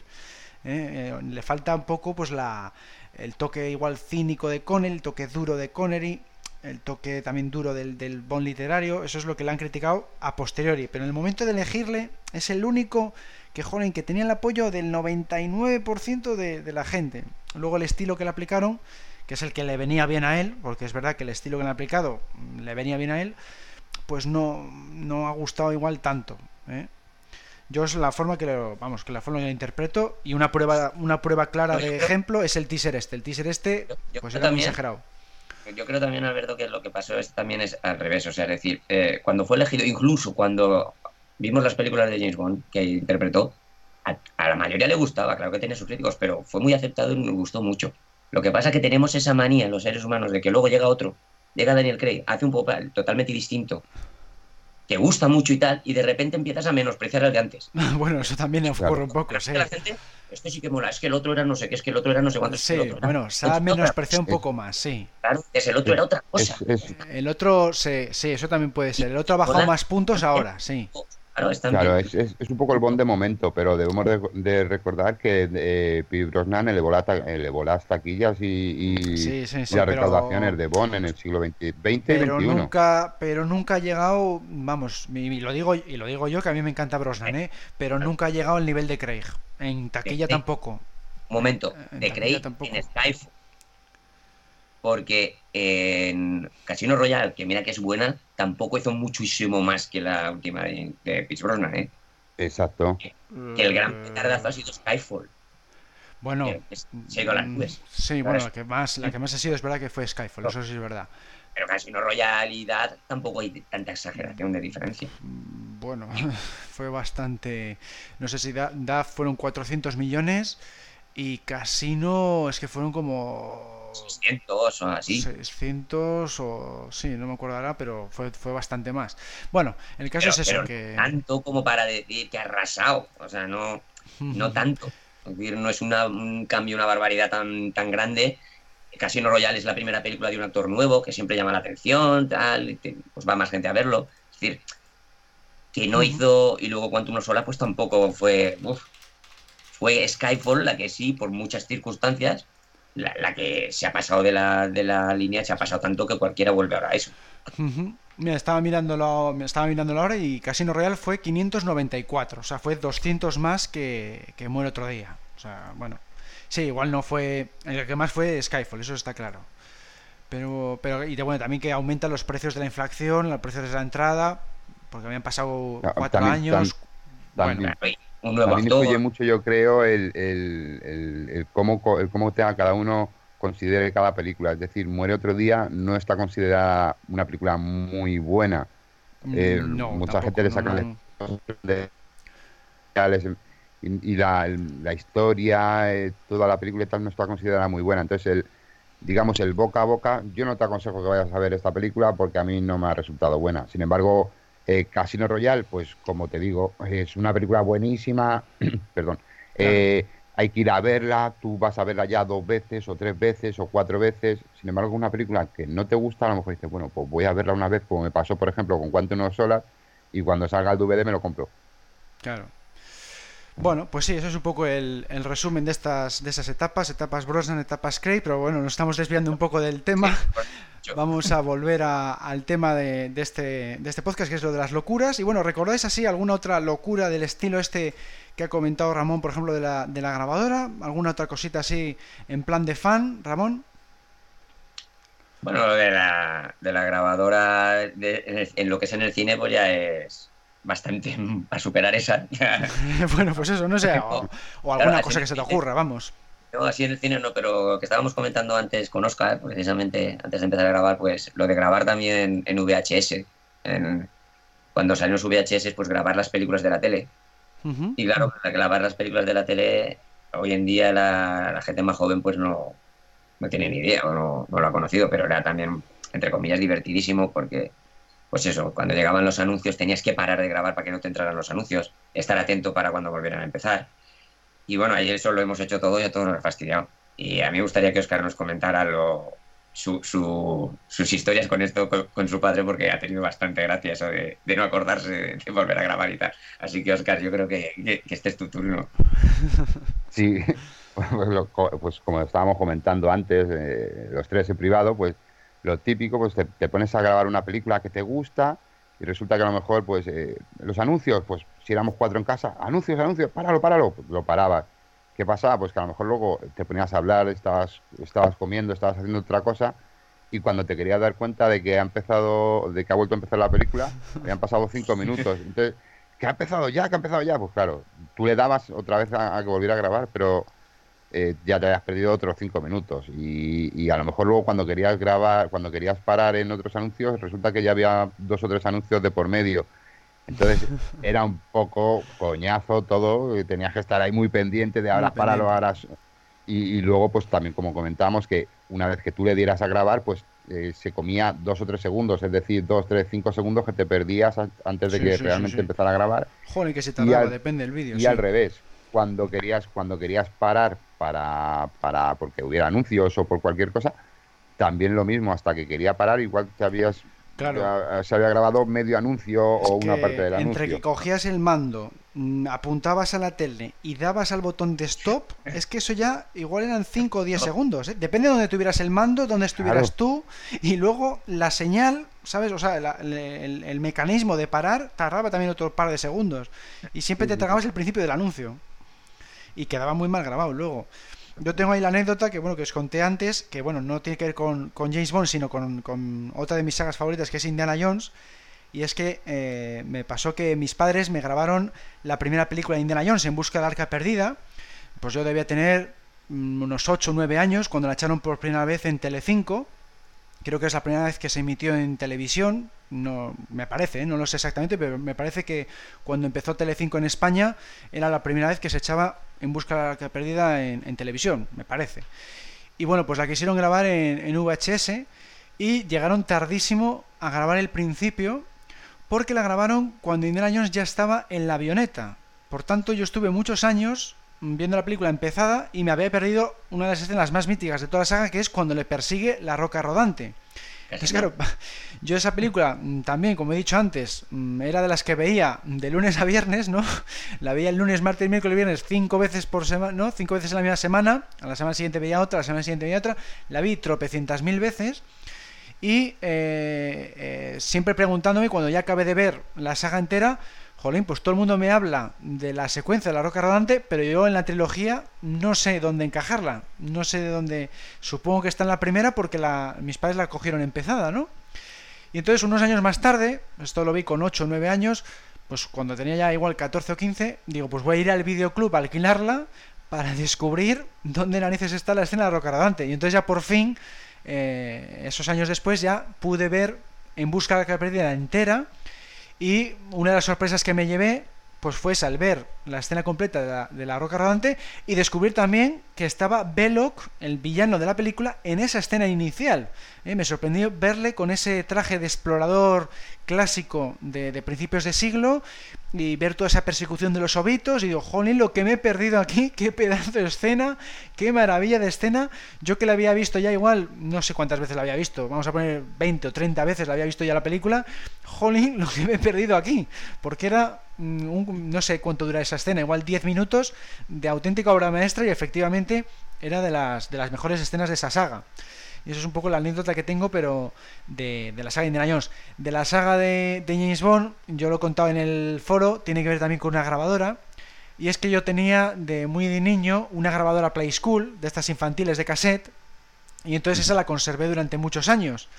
Entonces, cuando ya tenía también pues 15, 16, 17 años, que empecé eh, a, aficionarme al tema de James a hacerme fan, eh, la utilicé para grabar eh, canciones de la saga de las películas en VHS. Entonces, por ejemplo, la de Nunca digas nunca jamás, que no la, no la tenía comprada, la alquilé en videoclub para, para verla una vez, porque nunca la había visto para comprar. Y me gustó muchísimo la canción de la película, ¿no? La de Never Say Never Again, y como sonaba al final de la película, en la secuencia de títulos de crédito finales, la grabé con la grabadora Play School para luego escucharla en cassette. Y más tarde, luego en el ordenador, la pasé con el micrófono de ordenador de, de estos de sobremesa, la pasé luego a MP3. Imaginaos qué mal se oía eso. Porque claro, si ya la Play School te lo graba de pena, con una reverberación y con una calidad pésima, luego con el grabado, grabar de la Play School con el micrófono de sobremesa de ordenador, pues se oía eso eh, fatal. Todavía tengo por ahí los MP3 de recuerdo. Bueno, igual lo cuelgo en el foro para que lo oigáis. Es espantoso, una calidad ponlo. horrorosa. Y tengo grabados Como es nunca digas nunca jamás, envíasela a Alberto Bond. Alberto Bond de regalo, ¿no? bueno, pues aparte de eso, tengo grabados con ese sistema de Play School y luego micrófono de ordenador. Grabé también mm, los James Bond themes que más me gustaban, pues por ejemplo la, la persecución del teaser de, de la espía que me amó, el teaser de Moonraker. Tengo también eh, todos los Gun Barrels, todos los ca- Pues fíjate qué, paliza, ¿no? Meter la VHS, darle al play, grabar Gun Barrel, meter otra VHS, así con, con las 20 películas. Y luego otra cosa que también hice fue eh, utilizar la, la opción que había, que solo tiene la opción, eh, el Mañana Nunca Muere en DVD, tiene una opción en la edición de un solo DVD de quitar la opción de audio para que solo se oiga la banda sonora. Es una opción que por desgracia no tenía ningún otro DVD. Y entonces grababa eh, mm, las canciones que más me gustaban con la Play School también para pasar la MP3 en una época en la que costaba mucho eh, bajar MP3 con el Napster. Todavía no existía ni el emule y tienes que bajar canción a canción con el Napster. Y muchas canciones pues no te aparecían o, o estaban cortadas o era muy mala calidad. Y entonces eh, tenía yo banda sonora extraída del DVD de Mañana que muere con esa opción que tenía el, el DVD. Pues tengo todavía, estos MP3 los tengo yo todavía por ahí. Igual les cuelgo para que escuchéis la horrible calidad que tenía yo para escuchar las, las canciones de James Bond. No vea- No veas el trabajo que es ser fan. ¿eh? Sí, sí, no, esto es agotador, porque claro, vete al VHS, ponte la escena para adelante y para atrás, coge la Play School, apunta al altavoz de la tele, vete a la Play School al ordenador, da para atrás la casete y luego ponte a grabar con el micrófono ordenador, que te lo graba en punto WAP y luego comprime con otro programa MP3 para que ocupe poco. O sea, horroroso. Eso, pero Horroroso. eso, eso lo ves ahora a tus ojos con la tecnología que hay y tal, y dices, madre mía, lo que lo que es, lo que me ha pasado, cómo se escuchaba o, que- o la mala calidad y tal. Pero en ese momento No había no lo notabas. No o sea, era, eras, lo oías de lujo, lo, lo- Lo- como si lo que- estuviera viendo en la tele. Sí, antes decías, bueno, pues no soy ni tan mal, lo estoy disfrutando, porque la otra opción que era comprar la banda sonora en el Carrefour o en el centro comercial. Pero con mm, 14, 15 años que no tienes sueldo, pues no puedes comprarlo. Es que no, no tienes dinero para, para comprar esas cosas, ¿no? Luego ya sí, luego ya más adelante, cuando ya empiezas a trabajar y tal, te compras lo que quieras, o, o ahora tienes YouTube y te la bajas de YouTube dando a un botón. Pero en, aqu- en aquel entonces, que no había ni emule siquiera, era dificilísimo conseguir las, las cosas y tenías que estar con esas triquiñuelas para, para conseguirlo, ¿no? Bueno, y hablando ahora de, de temas así creativos, mm, que bueno, que en el foro ya hemos visto que hay gente que, que hace cosas creativas, ¿no? Pues hemos visto eh, que Eduardo pues ha hecho esa- ese experimento de maquetas de barcos metidos en, en cajas de cassette que lleva a una convención. Hemos visto que Gonzalo hizo sus propios cómics de, James Bond también. ¿Vosotros habéis hecho algo así de carácter creativo? ¿Cómics, relatos, novelas? Ramón. Bueno, ahora ya no tanto, porque cuando te vas haciendo más mayor vas perdiendo la imaginación, ya veréis ya. Pero eh, cuando era más jovencito, claro, me encantaba James Bond y me encantaba el mundo del cómic, pues yo empecé a hacer el cómic de, de Moonraker. Y de hecho aún tengo lo que hice, que fueron, solo hice el, el teaser, ¿no? De la secuencia precréditos. Y lo hice pues, eh, sobre todo con el álbum de cromos que tenía de la peli, pues las fotos y eso las dibujaba. Y dibujaba y les ponía, claro, los, los bocadillos para, la, ta- para la- las conversaciones y, y nada, pues a- algunos dibujos, los dibujos que eran copiados de, de fotos o así me quedaban bastante bien, pero los que tenía que imaginar yo porque no, no había una foto de eso, pues me quedaban un poco peor. Entonces queda un poco curioso porque hay dibujos que están bastante bien y dibujos que están bastante mal, todo junto. Claro. Y, y- pero bueno, está bien, lo tengo, lo guardo con cariño. Luego hacía carátulas, me inventaba películas, mis propias películas de James Bond. Curiosamente, creo que las subí al foro una vez porque dibujaba la carátula, el, el póster, digamos, y hice una adaptación de Casino Royale y, pero años antes, ojo, años antes de que Timothy Dalton fuera James Bond. De hecho, eso yo mismo me enteraba ahora, o sea, perdón, me explico que me estoy liando. O sea, yo hice en el año ochenta y tantos, como cuando aún estaba Roger Moore, hice, pues me imaginé Casino Royale con Roger Moore y dibujé el, póster con actores y todo. Y como Matis, como Matis puse a Timothy Dalton. Ah, qué bueno. Porque lo había, visto en Flash Gordon y con el bigotito me daba pinta de francés, lo veía afrancesado. Y, y, entonces cogí a ese actor y digo, pues mira, este para Matis. Y no me acordaba. Luego fue elegido para ser James Bond y tal, hizo las películas igual y tal. Y años después, repasando mis dibujos, me acordé, lo vi y digo, ostras, Timothy Dalton sí lo puse aquí. Qué bueno. Qué bueno. nada, eso, dibujo, sobre todo dibujar. Dibujar. Sí, sí, no, yo también, yo también he dibujado bastante. Bueno, de James Bond solo recuerdo la, la cartelera principal de GoldenEye, o sea, la tengo dibujado así a tamaño folio. Y, sí, dibujar también eh, hacía bastante de eso, de, de pósters de películas, he hecho, he hecho algunos. Oscar, cuéntanos. Mm, yo, en plan de cosas de James Bond y eso, no he hecho nada así como lo que habéis hecho vosotros. Yo es tener las películas y escuchar las bandas sonoras y tal. Pero yo en plan de, como, como comentáis vosotros, de hacer dibujos, de tal, a mí ya, eh, digamos, el fanatismo, fanatismo de James Bond ya me pilló un poco más, más mayor y no, no me ha dado nunca por hacer cosas de esas pero sí que recuerdo que, por ejemplo, y esto no le va a gustar a, aficionadillo, que en los, en los libros de texto del colegio, sobre todo en, el diccionario, en el ITER Sopena, yo hacía en cada hoja, hacía un dibujo, luego en la, en la página de atrás otro dibujo, en la página de atrás, y entonces cuando tú lo ibas pasando delante a atrás, ah, hacías como, como un dibujo animado. Sí, sí, sí. pero eso es no era no era especial de James Bond, sino era un dibujo que a mí me gustaba y lo quería hacer.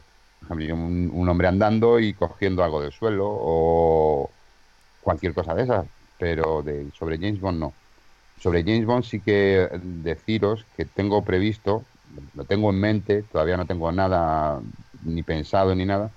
Quiero hacer un libro de James Bond, en un libro, una guía, lo que pasa es que todavía no, no, tengo bien pensada la temática que quiero escoger, no, no, tengo bien pensado cómo lo quiero centrar, pero sí que lo tengo en mente para, para hacerlo. No sé si en un año, en dos, en tres, me gustaría poder hacer una guía, pero, pero una guía no centrándonos sobre todo en lo que más se centra la gente, en, los, coches, eh, la música y las chicas. Pues me gustaría más centrarme en, en, la ropa, en, en las localizaciones y en alguna otra cosilla que, no sea tan tan famoso o tan típico, ¿no? Que no sea lo habitual, vamos. Exacto. Aunque luego incluyas algo de eso, de temas chicas bon o temas, pero sobre todo eh, que abarque más ese ámbito de pues, el, tipo de ropa, los, los, astres que ha tenido, eh, las localizaciones donde ha estado, cosas que hayan pasado en el, en el rodaje, curiosidades, anécdotas y tal.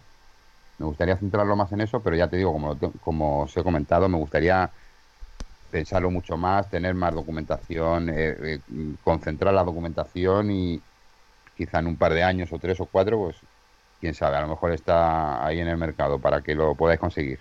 Ah, pues muy bien, estaría estupendo porque a mí esa cosa me encanta. Todo, todo las guías, pues he comprado muchísimas y, vamos, es uno, uno, de los productos de merchandising que más compro son las, son las guías y, de hecho, mira, es lo, primero que yo hice de, James Bond, así en plan fan, fue una guía de la que he hablado hace poco en uno de mis vídeos de estos del despacho de Clal, que os, la enseñé hace poco en un vídeo. Y eso yo creo que recuerdo es lo, primero que hice, aparte de, ese dibujo que comentaba antes, de la cartelera de GoldenEye, lo primero que escribí fue una guía, precisamente pues eso, para, para ahondar un poco más en el personaje. Acababa de ver la saga en VHS y digo, pues me apetece eh, investigar un poco más eh, pues un poco eso, lo, típico de James Bond, ¿no? Eh, lo que bebe, lo que fuma, las chicas, la sinopsis de cada película, eh, los villanos, los esbirros. Hice una guía así muy muy sencilla, buscando por internet la información, porque alguien entonces no tenía comprada ninguna. No había así en Santander, en Santander no había así nada en aquel entonces, era el año 2000, creo que era cuando la hice, 2000, 2001 la hice.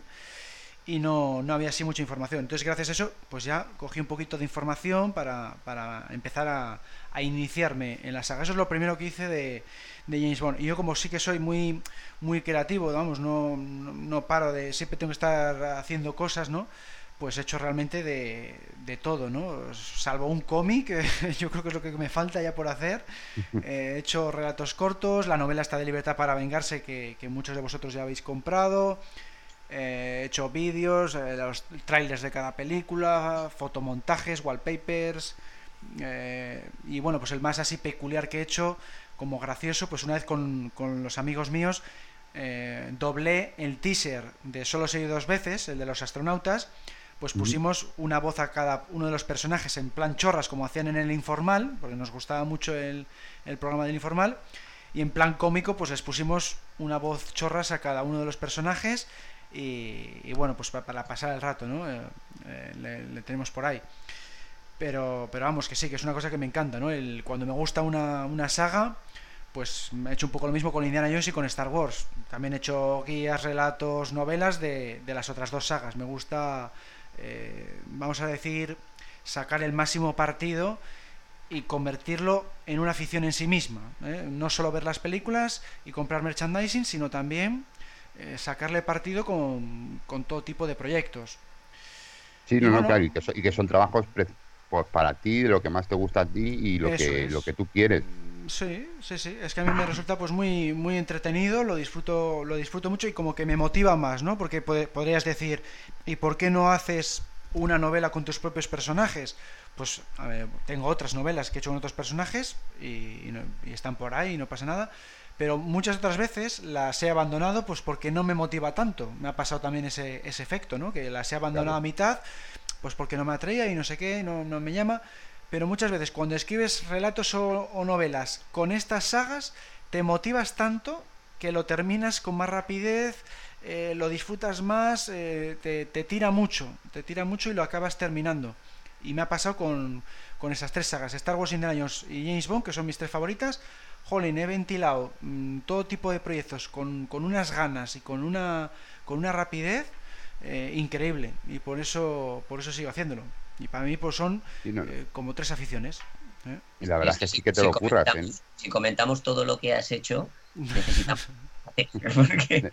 Necesitamos un, post, lo que no un podcast dedicado a Alberto sí. Clark. sí, sí, no, es que no, un podcast entero, ¿no? Porque sí, sí, es que no, no he parado quieto, que se dice. Hola a todos, soy Alberto Clark y este podcast va dedicado a mí. Mira, eso no sé qué, nace no sé cuánto, en el no sé cuánto hice una guía de no sé qué, aquí hice no sé cuánto sí, también sí. de... O sea, increíble. No, no he parado, ¿sí? no, es que me, me, lo paso muy bien con, con, ello y ya te digo, antes de que existiera internet, pues es que he hecho, ya te digo, para mí, porque me, me, me gusta, me entretengo mucho con ello y, y, cuando ha habido internet, pues he empezado a compartirlo para que lo viera la gente, por si le podéis sacar partido, por si os gusta y, y para que lo disfrute más gente. Pero yo es que lo hacía para, para mí porque me entretengo con ello, vamos.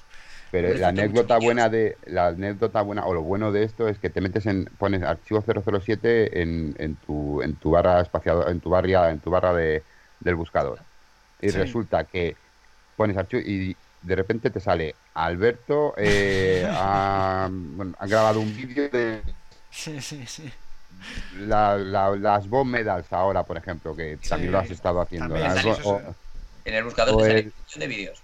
O el, unbox, el unboxing de no sé qué libro, el no sé, joder, este, este chico está todo el día, además le ves, a, eh, Clar ha hecho no sé cuánto, Clar no sé qué, no, te metes en YouTube con, con, con archivo pues, 007. Pues si pones Alberto, busca, no sé prueba, prueba, prueba, a poner en el buscador algo eh, relacionado con lo visual que no haya hecho Alberto eh, López y está ya en el buscador. sí, sí, sí, se bloquea. Sí, sí, se bloquea. No, es que no... Pues sí, es, sí, es, no, es que... Esto, sobre todo en YouTube también, o sea, mogollón de cosas. Eh. Ahora, sí, por ejemplo, los, los teasers que estás haciendo para la convención. Hmm. Lo, lo, lo YouTube, 5 o 6, creo. Sí, sí, no, prácticamente ya ¿Cómo? soy yo youtuber, ya. Pero que creo, creo que ahora lo último que has estado haciendo, no sé si son las Bond Medals o los, o los teasers para la convención de la semana que viene. Del, uh, sí, del... a la vez, ha sido a la vez. Y, a la vez. y, y teaser de estos llevas como 5 o 6, ¿no? Eh, 11, he hecho... 11. O Bueno, 10. Ha hecho 10 y uno lo ha hecho Joan. 11 total. 10 Oh, míos pues y sí. uno de Joan. Pues fíjate, Y dos Lo que- trailers. lo que comentábamos. La gente se pensará que Joan es Alberto disfrazado. Sí, sí, sí. Pues sí, sí, Dirán, no, es que... o- o- sí, lo está haciendo Joan, pero seguro que le está grabando Alberto, le ha pasado el guion o, eh, o lo está montando Alberto, seguro. Pues sí, sí, no, la verdad es que me, me entretengo mucho con esto y como oye, me lo paso de maravilla, pues, pues sigo con ello. Y, y bueno, pues también eso, que tengo horarios laborales muy flexibles. Porque además, además comentar que, por ejemplo, eh, para la gente que no sean socios o que no puedan disponer de la, de la revista, en la, re- en la revista de Archivo 007, tú también es- que escribes y, haces unos, do- unos documentos increíbles de cosas que, que sí que no se nos puede pasar por la cabeza a nadie. Es decir, Sí, eh, anécdotas de no sé quién, anécdotas... Madre mía. Están, ¿Cuál de- están todas de- partes como Quantum. Sí, sí, la, la revista también escribo yo, eh, pues sí, eh, no sé, el, el 60 o el 70% de los artículos también escribo yo muchísimo, Claro. porque sí, me encanta escribir también. Y, pa- y para la gente normal de a pie que estamos pensando durante tres meses, ¿qué puedo escribir yo en una revista? ¿Qué puedo escribir yo en una revista? Y llega, la, la- lee la revista y dice, eh, por Alberto López Calvo, tal. Eh, eh, Julian Glover, no sé qué, nació una anécdota buena de no sé qué. Otro, en la Torre de Londres de no sé qué, hay no sé cuánto. Y dices, joder, macho. Luego resulta, te metes en archivo cero, eh, eh, Alberto López Clark ha hecho el decimoséptimo teaser ya de la convención de archivo 00. sí, sí, Este como chico no para, en, todas, en todas partes. y no para, de verdad. Eh, ¿Qué decías, Ramón, que se te ha La cortado? verdad que- ¿Eh? ¿Qué- ¿Decías algo? Es que parece que se te había cortado. No, no, no, lo que, lo que estaba diciendo desde el principio, que acabamos antes diciendo lo que no has hecho. Lo que no has hecho, pues sí. sí no, Claro, si comentamos todo sí. lo que has hecho, está- estamos aquí, mira, hasta la noche. Hasta la noche, sí. No, por eso decía en broma que lo que me... ¿Sí? Y lo que te queda por Y lo que me queda por hacer, claro, porque ahora cuando acabe la convención, pues montaré los vídeos de la convención, por ejemplo. Exacto. siempre, siempre me encargo de eso también. Y, y no, no, eh, no, hablando en serio, una de las cosas que, que me falta por hacer y que he visto, pues eso, que, que has hecho tú, Ramón, y que ha hecho también eh, Gonzalo, eh, pues un cómic. Siempre me hubiera gustado hacer un cómic de, de James Bond. Lo que pasa es que, bueno, no hace ya muchos años que no dibujo y como que pues, me ha dado siempre un poco de pereza volver a dibujar o, o otras veces lo he pensado hacer en, en Photoshop y tal, pero no como que no se me ocurre muy bien cómo hacerlo, no lo veo claro y bueno, como estoy con otros proyectos, pues tampoco me preocupa mucho porque estoy muy entretenido con todo lo demás. Pero a mí me preguntas, eh, ¿qué te faltaría por hacer, no? Pues mira, me apetecería hacer eh, un cómic, porque yo cómic he hecho menos. Me acuerdo haber hecho de niño algún así cómico en plan Mortadelo y Filemón. Y me acuerdo que en el colegio te estoy hablando, hice algunas en plan, en plan Mortadelo y Filemón. Pero nada, habré hecho uno o dos cómics en toda mi vida. Es una cosa que nunca, nunca me he metido mucho con ello y, es una cosa que, que- he hecho menos. He hecho más relatos y novelas, pero cómic no. Bueno, pues vamos a seguir ahora con la, siguiente pregunta, eh, que es, ¿habéis llegado a hablar con alguien de la saga o hacer alguna entrevista a algún miembro de la familia Bond, Ramón? Bueno, pues alguna vez, bueno, como ya he comentado lo- el, el estreno de, de Spectre en Londres, pues eso que tuve la, la oportunidad genial pues de, de tener adelante y hablar unos segundos con San Méndez, que por ejemplo al enterarse que éramos españoles, pues nos comentó que... eh, ah, no, San Méndez no, San Méndez nos saludó y tal, pero luego fue, creo que fue el Ralph Fiennes, que cuando le dijimos que éramos fans españoles y tal, nos comentó que, que hacía poco había hecho el Camino de Santiago y que Ah. tenía muy buen recuerdo y tal, sí, sí, sí. Y- mira. Sí, sí. Y luego, pues eso, a Bárbara Broccoli, que también fue muy amable. Además, estos tres eh, fueron especialmente amables porque, por desgracia, llegamos tarde o no teníamos acreditación, no nos enteramos muy bien y no nosotros no llegamos a estar a- a justo donde, donde se ponía la gente y donde bajaban los actores y, y la gente del, eh, de la película y firmaba ya autógrafos y se ponía con la gente. Eso era unos metros más para adelante. Entonces, claro, casi- por ejemplo, Daniel Craig o, o las actrices y tal, pues no, los vimos de lejos, así. Sin embargo, la primera fue, eh, creo que fue Bárbara, eh, pues Bárbara Broccoli y San Méndez y Ralph Fiennes tuvieron el detalle de hacer parar a los coches mucho antes y empezar a saludar a la gente que nos habíamos quedado más atrás. Ah, qué bien. claro, un detalle precioso, como diciendo, hostia, esta gente no han llegado a entrar dentro de lo que es la- to- todo el meollo, pero han venido a verlo y es una lástima y tal, y, tuvieron el detalle de bajarse y mientras los fotógrafos y la gente de prensa los estaba esperando allá, ellos se dedicaron un tiempo primero a nosotros. Y eso, bueno, pues lo tendré muy siempre, siempre en el corazón, me parece un detalle genial. cuando se estrenó, eso años antes, cuando se estrenó Spectre, ese, perdón, Quantum of Solas, se hizo el preestreno en España en Valencia. Ah, eso te iba a preguntar, sí, ¿cómo fue aquello? Sí. Pues sí, fue aquí en la Ciudad de las Artes y las Ciencias. Y claro, yo fui enseguida, claro, tuve que ir y me acompañaba mi novia, en aquella, mi novia de aquel, de aquel entonces, que le hice que viniera para hacerme fotos como pudiera. Y me acuerdo que mi novia luego se reía mogollón porque decía, tenías que haberte visto la cara, o sea, cuando, eras como un niño. Claro. salían los actores y yo emocionado y tal, pero es que fue llegar Daniel Craig, pasar por allí y yo, yo, claro, yo no me di cuenta en ese momento, pero según mi novia decía, te cambió la cara, dice, una, cara, y me saltaban las lágrimas y todo, gritando, Daniel, Daniel, Dani, Dani. Y el vuelo que se giró y me saludó directamente. Y yo, mi para mí, me, me estallaba el corazón y todo. Pues tuve una semana o dos semanas de cachondeo de mi novia con eso. Pero bueno, un recuerdo también muy bueno. y luego, recuerdo muy bueno. En la Cificon también pues conocí a Julian Glover, un hombre muy agradable también, muy simpático. Y así, bueno, pues no recuerdo ahora sí en especial así gente relacionada con la saga y es una más eh, que, esos, pero ya son bastante. ¿no? ¿no? está nada mal, ¿no? Bueno, Oscar, cuéntanos. Bueno, yo como tal, hablar con hablar con alguien de la saga, pues como os he comentado antes, eh, con Javier Bardem en, en, Skyfall, que estuvimos eh, pues, cuatro o cinco minutos hablando.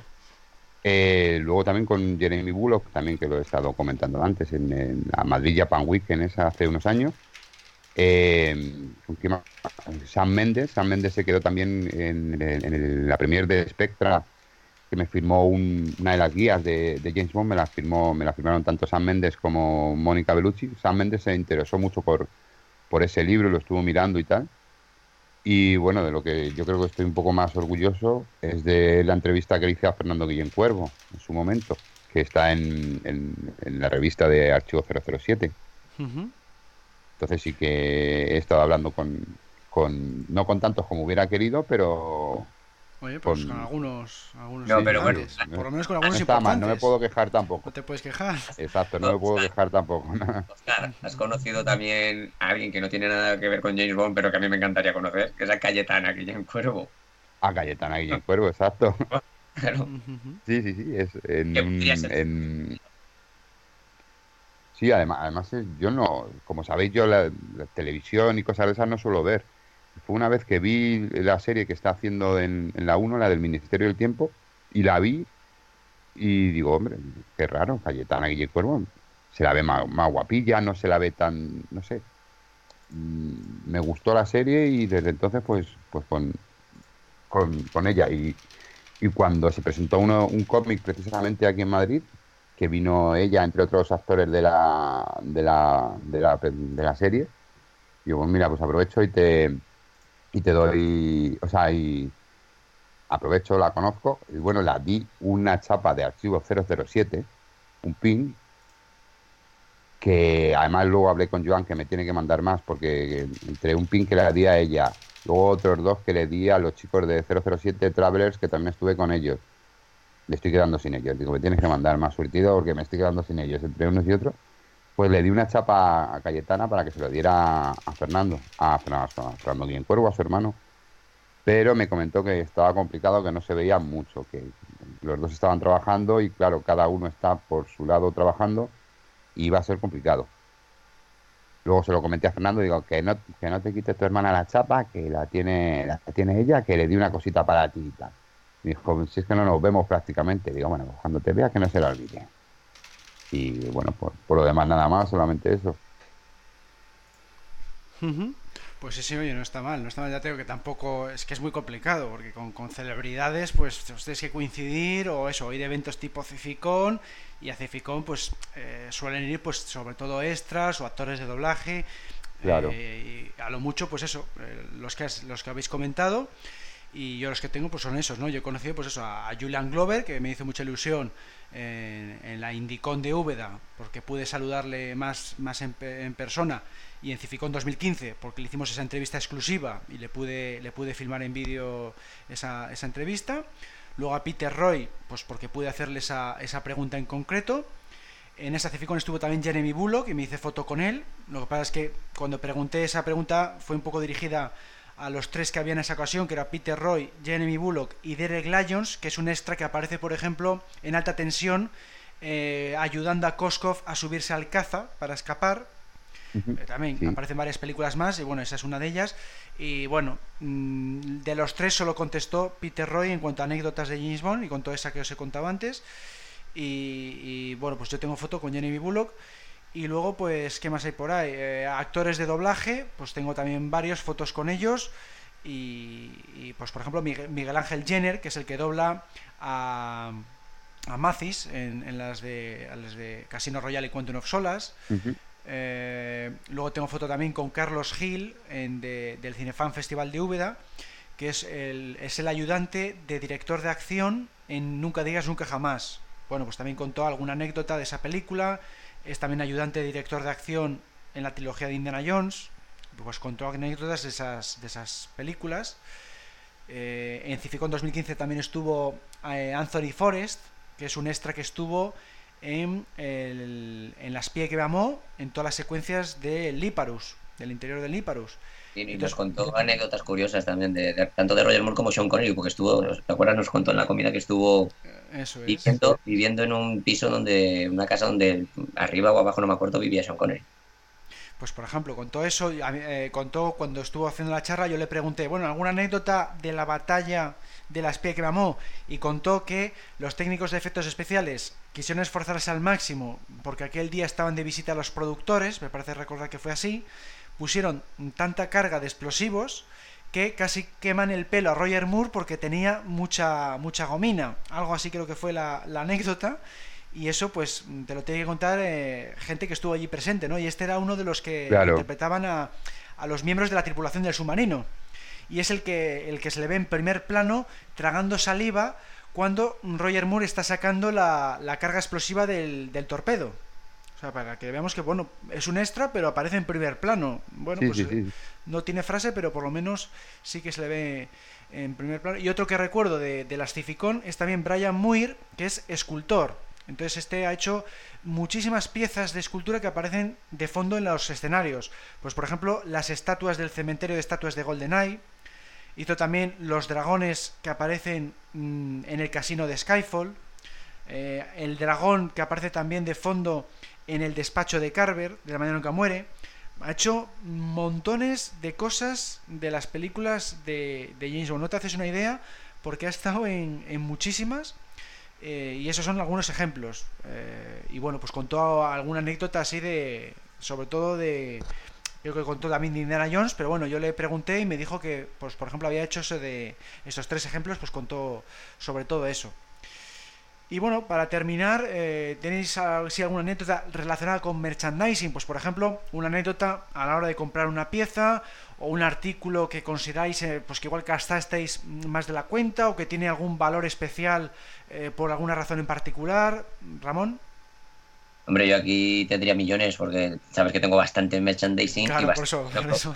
por ejemplo, muñecos y coches y tal. Entonces, muchas, pero a mí, me gustaría comentar, por, ya que estamos hablando de, ser fans y hacerte fan y todo eso, del primer objeto que tuve yo cuando era pequeño, antes de ver las pelis de James Bond y todo, ah. que fue el, eh, un cochecito, una, un pequeñito de juguete del Lotus Spirit convertido en submarino, así muy chiquitín que ponía 007 delante. Yo en aquella época había oído, más o menos tenía una noción de que era 007, que era James Bond y tal, pero no, no había visto aún ninguna película sería sobre el año a lo mejor 75 o así. Yo vi Moonraker en el 79. Total, que eh, ese coche lo tenía un amigo mío y yo tenía el de Batman de la serie de televisión. Y eh, me gustó tanto ese coche, el, Lotus, lo vi. Si ya te digo, sin ver la película ni saber exactamente que era un submarino ni nada, sino la forma, los alerones esos que le salían, yo qué sé, era un coche tan chulo que se lo cambié a mi amigo por el de Batman. Digo, oye, te, dio el de Batman y ese tío. Y como mi amigo tampoco sabía bien Vamos, mi amigo no sabía muy bien qué era eso de 007, se ve que se lo habían comprado sus padres o no sé qué. Tampoco sabía. Y Batman sí que lo conocía. Pues, ah, vale. Y yo me quedé ese coche, que aún lo tengo, digo, me lo, Y luego, años después, vi la espía que me vi que, que, era ese coche, claro. Pero fue el primero que tuve, ya te digo, sí, Era como el gusanillo de James Bond ya me estaba picando sin siquiera conocer. Tenías, estabas predestinado a ser fan de James Bond. ¿eh? el coche de Batman en realidad era famoso, Batman era famoso, era muy conocido, no tanto. Pero vi algo, esa forma, ese estilo, no sé qué, lo vi tan alucinante. De hecho, os diré que yo creía que más que un submarino debía ser un coche volador, por la forma. Y luego vemos pues, la película y, ese es el, primero que tuve. Y aún lo tengo, claro. Y bueno, pues muñecos, entráis en el foro, veis en colección y veis la cantidad de muñecos y que me sigo comprando, o sea que... Y además con unas, unas baldas nuevas que has puesto hace poco, iluminadas, muy bonitas. Sí, sí, me he hecho, me he hecho no solo para James Bond, porque tengo de, muchas otras películas y otras cosas, pero me he hecho, si veréis ahora lo que es la entrada de mi casa, mi casa es una planta baja, pues toda la entrada, porque ahora he comprado dos, una vitrina también y la he puesto, es la entrada parece ya un museo dedicado al cine. bueno, Oscar, cuéntanos. Bueno, yo tengo así un poco más por, por renombrar, tengo dos. Una de ellas fue que eh, me compré el, el, V12 Vanquish, el de el, coche de, de, Muere Otro Día, en escala 1.12. Y enseñándoselo a los vecinos y tal, me dijeron, dice, yo recuerdo que cuando era pequeño yo tenía de ese tamaño el DB5. Yo no, no tenía ni idea, no tenía internet, no conocía nada. Digo, ¿el DB5 de verdad? Dice, sí, sí, dice, así grande, que pesaba un montón, además con, armas y tal. Digo, bueno, no sé. Y un día me dio por, por irme a Madrid, yo vivía en Alcorcón, bueno, pues me dio por irme a, Madrid y patearme todo Madrid andando, además era en época de verano, era junio, julio o algo así, con un calor abrasador, pues recorriendo en Madrid, andando por todas las tiendas, bazares que me decían, eh, todo, hasta que ya en una tienda muy cerquita donde hacemos las convenciones de, Archivo 007, ahí me dijeron que a lo mejor me lo podían conseguir, pero tenían que llamar a su al, que le traía, al que le traen las cosas. Entonces, eh, le dejé mi teléfono, creo recordar, y al cabo de los tres o cuatro días me dijo, mira, sí, te lo puedo conseguir, te tardará más o menos una semana. Y a la semana tenían y estaba ya el, el, el DB5 en, en la tienda. Y luego ya recorriendo por más tiendas, ya vi que lo habían traído, que, que habían traído ese mismo coche en otras, en otras tiendas. Y bueno, pues nada, digo, habrá sido que ya han hecho la, la, barrida y por todos los sitios han, dicho, ¿quieres este, quieres este, quieres este? Y le han dejado uno o dos en cada tienda. Pero en, en Madrid, en sitios especializados, especializados eh, no, es, no es hacer publicidad, pero muy famosos es el Bazar Horta o el Bazar Matei, están en pleno centro de Madrid y no los tenían, o sea, los tuvieron que estar pidiendo a, los proveedores para ver si los tenían. Igual tienes que ir más a la zona de Callao, ¿no? Que son más las tiendas de merchandising, o, no. No, pero, o sea, si, si tú pones en, en el buscador, buscas esas, esas dos tiendas que te digo, Bazar Horta o Bazar Matei, son las de las más conocidas y de las tiendas más antiguas que hay en Madrid, referente a, maquetas, a. Ah, bueno, más maquetas, vale, vale, vale. Sí, no, las que, las que te digo yo son más de cómics, Star Wars y tal. Claro, no, no, no. de, maquetas no hay. Exacto, eh, eh, ten en cuenta que era el, el de Joy Rice, el, el coche del el Aston Martin DB5, que ya luego a razón, a raíz de ahí, pues ya vinieron el Lotus Sprint, ya vino el, el, de Casino Royale, ya vino. Ya, ya, ya, en plan maqueta, vale, vale. Exacto, además, además un, esa, esa por un lado, luego otra, el justamente ahora con la última con Spectra, no sé si recordáis que el primer teaser trailer que salió salió la noche de un no recuerdo exactamente el, número de día, o sea, el, día, pero era la noche de un sábado a un domingo a las 12 y cuarto de la noche. Iba a salir el, el primer teaser trailer, 12 y cuarto en España, 11 y cuarto en Londres. Bueno, pues y lo que, digamos, eh, lo que más llamó la atención o lo que más gustó a los fans o de lo que más hablaban era del anillo, ¿os acordáis del, del anillo de, de Spectra? Sí, sí, sí. Bueno, pues ese día yo estaba, salí de fiesta con unos amigos, a las doce y cuarto les dejé, o sea, quiero decir, me aparté de ellos, estuve viendo el, teaser trailer que salía, lo estuve viendo por YouTube. Cuando ya terminó, lo estuve viendo, lógicamente, no lo puedes ver una vez, dos, tres, cuatro, cinco veces.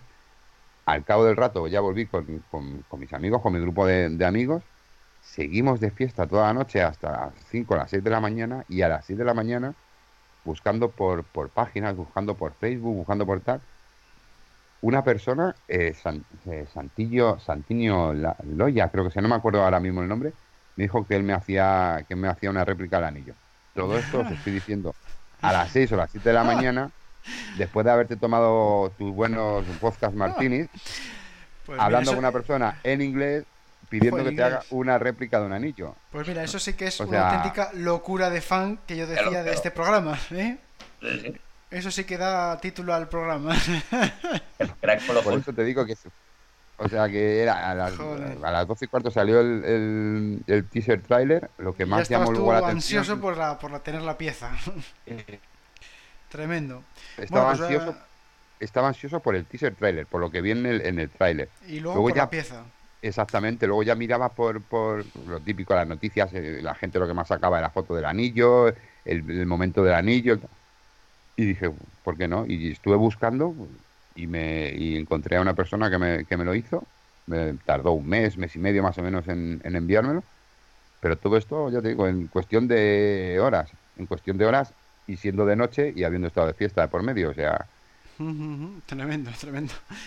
Bueno, pues yo tengo una, anécdota de cuando fui al Salón del Cómic de Guecho en, el 2004, que es cuando, vamos, la primera vez que fui a ese salón para ver cómo era aquello. Fui porque iba el, Club Español de Fans de Star Wars y digo, pues hoy que van a tener stand y yo pertenezco a ese club porque mm, me suscribí a la revista Star Wars Magazine, pues te hacías al mismo tiempo socio de ese club y digo, bueno, pues voy a ver aquello porque yo nunca había ido a un salón del cómic, pues así, mira, pues mato dos pájaros de un tiro, ¿no? A ver qué es esto de un salón del cómic, a ver qué tal el stand, a ver si me regalan algo igual por ser socio y efectivamente eh, me dieron un póster de Star Wars, unas postales, no sé qué y luego pues de paso pues igual comprar algún cómic, algo de merchandising, a ver qué hay por ahí, ¿no? Y me llevé la sorpresa de que mm, había también un entre todos los stands que hay en estos sitios para comprar cosas, había un stand de postales de cine. Y en ese stand de postales había todas las postales de todas las películas de James Bond. Y claro, ya en 2004 ya me había comprado yo toda la, colección VHS, ya había hecho esa enciclopedia que os he comentado antes, ya estaba yo muy metido en materia, ya incluso había comprado eh, algún, eh, mis primeras productos de merchandising, ya estaba yo muy metido en, la materia de James Bond, ya era bastante fan. Y dijo, pues me encantaría tener una postal de cada cartelera de, las películas, que hasta aquel entonces pues llegaba hasta Muere otro día, claro, porque era el año 2004. Entonces empecé a coger en el, en el stand, empecé a coger una por una y en el propio stand empecé a ponerlas todas en orden cronológico, ¿no? Pues Doctor No, Desde Rosa con Amor, Golfín, La Operación Trueno. Y el tío del stand se quedó tan asombrado que supiera el orden cronológico de una saga tan larga que se marchó al stand de al lado, llamó a la chica del otro stand para que viera el espectáculo. se sorprendió tanto de, de, que yo supiera, porque claro, yo tenía 20 años igual le llamó la atención que alguien de 20 años supiera el orden cronológico de una saga que ya tenía tantas décadas y estuviera poniendo toda la saga en orden. Empecé a colocarlas buscándole entre toda la maraña de, postales porque no estaban, estaban puestas todas eh, encima de la mesa desordenadas con otras tantas películas, todas. Entonces yo fui buscando las carteleras de una forma así visual, eh, en, todas tiradas encima de la mesa, no estaban en, en vertical ni en cajetines, todas esparcidas y fui poniendo ahí en orden, pum, pum, pum, pum, todas las, las 20 películas. Y cuando acabé de poner todas, que incluso puse Nunca digas nunca jamás, digo, ah, ya total, pues pongo también Nunca digas nunca jamás, que, a mí es una película que, me gusta, la que no voy a poner es la Casino Royal de 67, esa no, pero Nunca jamás me gusta y la voy a poner, que estaba, curiosamente estaba en japonés, todas las demás estaban en inglés. Y me acuerdo, y me acuerdo de que la última, la única que no estaba, ¿sabéis cuál era? GoldenEye. La de GoldenEye. y le tuve que preguntar al tío, pero ¿no tienes la postal de GoldenEye de las, de las 21 películas? Porque era. Porque estoy contando nunca digas un jamás. No tenéis la de GoldenEye. Y digo, no, no, las que ves aquí. No tengo más eh, detrás del stand. Digo, me cago en 10. Y bueno, las acabé comprando. ¿Por qué? Porque curiosamente la de GoldenEye la tenía yo de cuando entré al cine cuando fui a verla al cine en el 95, me regalaron un folleto de un concurso que era, por un lado, la cartelera de GoldenEye y por el lado mm, del anverso era un concurso que te podía tocar un ordenador. Entonces yo ese folleto evidentemente no participé porque quería quedarme con la, cartelera. ¿eh? No participé en el concurso para quedarme con la imagen de la cartelera, que es la que os he dicho antes que dibujé en tamaño folio. Me, la dibujé partiendo de ese folleto, imitando el, folleto, porque a mí me gusta mucho dibujar imitando una imagen. Y gracias a que conservé ese folleto, pues tenía las, las 21 carteleras. Que la son las que de GoldenEye, la que te faltaba. Que es, y eso es, efectivamente pude tener las 21 eh, carteleras gracias a que yo conservaba desde el año 95 el folleto que me dieron en el cine. Si no, no hubiera podido tener la colección completa de postales. Esa es la anécdota que tengo yo del, del Salón del Cómic de Guecho. Pues, si te llegas a haber esperado un poquito más, Alberto.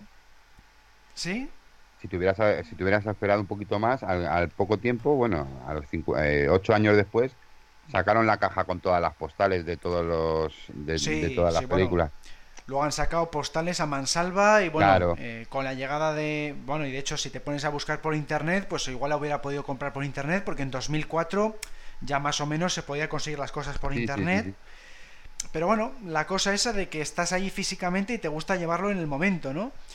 Y, Exacto, claro. Y si bueno, si hubiera, si me hubieran faltado 5 o 6, pues no me las compro, ¿no? Porque digo, bueno, pues igual, digo, paso, ya no se me ha quitado las ganas o no. Pero mm, ya que me falta una y esa una la tengo en formato folleto que era más o menos de las mismas dimensiones que la postal pues me las compré todas y son las que tengo ahora en, en un álbum de estos de, de, fotos reveladas. Me compré un álbum chiquitín de estos de 10 x 15 y las guardo en, en, un álbum que está diseñado no para postales sino para fotos reveladas de 10 x 15 y ahí la conservo la, las postales y el, y el folleto bueno, pues con esto terminamos este reportaje Locuras de Fans. Entonces solo nos queda pues dar las gracias a Ramón por participar. Pues gracias a vosotros, pero permíteme que me, que me despida con una anécdota actual que está ah, pasando sí, sí. Sí, porque es 007 en nuestra vida cotidiana, ¿no? Lo que tiene que ver. Pues bueno, como sabréis, muchos sabréis, yo trabajo en la fábrica Ford, eh, aquí en Valencia, y mi trabajo consiste en sacar, quitar puertas las puertas de los coches las quito y las pongo en unas plataformas que llamamos balancinas, donde se ponen de manera vertical y luego las puertas se montan por separado en, otras líneas, ¿no? Bueno, pues esas plataformas donde se deja la puerta van numeradas. Y bueno, las puertas de la izquierda son los números impares y las de la derecha los pares. Bueno, pues claro, hay una balancina de estas que es la 007. Y además. ¿Y quién está ahí? No, no, y está pintada el, número pintado es muy parecido a, como es el logotipo de, la, de, las películas. Claro, yo cada vez que pasa esa balancina me emociono, porque ahí viene la 007, ¿no? Y de tal modo ya que, en fin, yo normalmente pues trabajas y quitas la puerta y no te pones a mirar el número. Pero por el rabillo del ojo se ve que lo veo y ya la veo venir de lejos. Entonces ya es verla venir y ahí viene 007.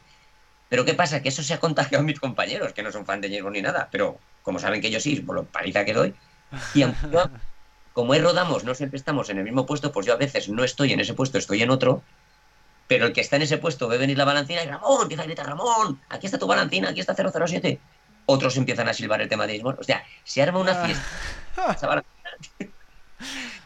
la, tengo la, intención... la verdad es que sí, sí que tenemos que aguantar los, fans de James Bond. ¿eh? Lo que pasa es que es, eh, cuando quitas la puerta y la dejas, la balancina se va enseguida. Tengo muy pocos segundos. Y luego enseguida tengo que ir al otro coche, claro. Porque tengo la intención, como tengo un rotulador negro, de un día que, pille la balancina justo en una de las pausas que hacemos de descanso y se quede parado un momento, de dibujarle la pistolita al 7. Lo llevo, el rotulador, llevo el rotulador en la bolsa de trabajo, adrede, para el día que tenga la oportunidad, el día que se pare más tiempo del normal y me dé tiempo a mí, le voy a hacer la pistolita. Y así se recorrerá toda la, toda la fábrica pues con la, de, eso tienes que mandar una foto, Ramón. Si la, si lo consigues hacer, de eso tienes que mandar una foto. la, quiero hacer, lo que pasa que es un poquito fastidioso porque está prohibido hacer fotos allí dentro. Entonces, claro, hacer una foto y si la publico en el... mucho ya, a ver si la vas a liar, eso ya es... Ya lo, de, ya lo de pintar lo veo arriesgado, pues imagínate una foto. Sí, ya lo de pintar porque encima como tengo el tatuaje de 007 en el brazo, si luego se ponen a buscar quién ha sido, tengo todas las papeletas de que lo encuentren. Bueno, Ramón vive Ramón vive al límite siempre, acordaros que era fue uno de los primeros piratas de España grabando las películas en el cine, o sea... Pero no, no, pero eso ya, eso ya es pasarse, que estás hablando de un trabajo, el trabajo es serio y... Y la política del trabajo es que no se puede hacer fotos, que Pero- mejor no, no, prevenir. eso ya, ya, ya lo de pintar ya me parece a mí un poquitín forzar la, la máquina, que... Uf, Sí, porque además Bueno. tú- sí que lo lo- fácil, Ramón, para que le porque pillen ahí. es pequeñito y no estropea el número, o sea que no creo que pase nada. Yo, yo probaré a ver. Pero es que tengo la intención. Y nada, bueno, pues nada, solo era contar eso por eso, pues en nuestra vida cotidiana, pues cualquier tontería te, te emociona. Por ejemplo, en Irlanda, eh, cuando me iba del hotel, pues dejé la maleta en consigna hasta ir al aeropuerto y el número de resguardo terminaba, era, era 35007. Y ya, pues mira, ya digo, uy, ya, te, te viene como, uy, qué casualidad. Es que son Sí, cosas, sí, sí. cosas tan simples como que miras un, miras el reloj y que resulta que el reloj te marca las 0, las 07. Que mira, Sí. 007. sí, Sí, claro, sí, O, una, una lavadora, un lavavajillas, el tiempo que le queda, justo miras y coincide que es 007 minutos que le quedan. ¿no? Sí, sí, sí, Y, y- y son cosas que, que para otros es una tontería, es un número, pero tú dices, "Jolín, es que es, y no es, no es 7, sino es 007, na- nada de 7 o nada, 007. Pues nada, Sí, sí, era no, esto y, nada, claro, da- darte las gracias una vez más por haberme dejado participar y más en este tema que, que me gusta mucho. Y nada, muchas gracias y hasta la próxima. Pues hasta la próxima, pues gracias por Bueno. participar y, y gracias porque me, me inspiró eso, la, la anécdota que contaste de- del cassette fue la que me inspiró pues para, para hacer este reportaje. Hasta la ¿Algo más próxima que nos vemos? Ah. en, en, en pocos días ya, porque ya pronto estamos en la convención. Sí, Eso es, nos vemos allí, nos vemos allí en, en Madrid y ahora seguimos con el podcast. En el año 1981 nació la leyenda. A lo largo de los años el Fedora y el Látigo se hicieron iconos del cine de aventuras y en el 2015 fue nombrado mejor personaje de cine de la historia. Por supuesto, su nombre es Indiana Jones y todo lo relacionado con el personaje lo puedes seguir en Indie Podcast a través de www.indianajones.es o facebook.com barra indiefanpodcast y por nuestro canal de iVoox. Fortuna y gloria, Indiefans. Bueno, pues hemos llegado al final del programa 111. ¿Cómo lo has visto, Oscar? Pues muy interesante, deseando repetir. Pues, como sabéis, esto, la mayoría de los que participan, esto es adictivo. Eso de estar aquí hablando pues contigo, con, con Ramón, con, con, la- con todos, es, es adictivo. Es, es prácticamente la única forma que tenemos muchos de, de hablar entre nosotros Claro. por desgracia, cada uno vive en una parte de, del territorio español y es un poco fastidioso de, de- de vernos y de hablar, pero bueno, además, el ser parte de, de Archivo 007 es ser parte de un podcast. y cada, cada uno tenemos que participar y, y dar nuestra, nuestra opinión, nuestras experiencias y lo recomiendo a todos que participen y que, y que ya, que se pongan ya y más ahora que ya sabemos que viene BOM 25 y más ahora sabiendo que quedan nada, quedan horas para estar todos juntos en, en la quinta convención de Archivo 007. Pues sí, pues sí, a ver si, a ver si se anima más gente, porque eso es, es lo que dices, ¿no? Que, que- que todos los que han participado han repetido, que, que gusta mucho participar, es una, una opción que tenemos aquí muy buena para, para conversar cuando estamos tan separados por, por toda España. Y, vamos, que es muy sencillo, que solo hace falta eh, un micrófono y el programa gratuito Skype. Y si tenéis cualquier duda, pues nos preguntáis a, a Gonzalo, a Gonzalo o a mí. Y nada, pues os podéis apuntar en el email podcast arroba archivo037.com y luego también estamos en archivo037.com, en el foro archivo037.com barra foros y en las redes sociales Facebook, Twitter, LinkedIn, Instagram, YouTube y Google Plus. Cualquier eh, mensaje que nos mandéis por aquí también nos puede servir para, para apuntarse si no queréis utilizar el email. Y ya digo, cualquier duda, cualquier comentario, pues a través de estas redes lo vamos a, lo vamos a ver porque estamos ahí muy pendientes, actualizándolo con todo tipo de, contenidos, de, de vídeos, de imágenes, de, de- todo tipo de contenidos multimedia. Y bueno, pues esperamos que os haya gustado este programa. Un saludo a todos y hasta la próxima. Adiós.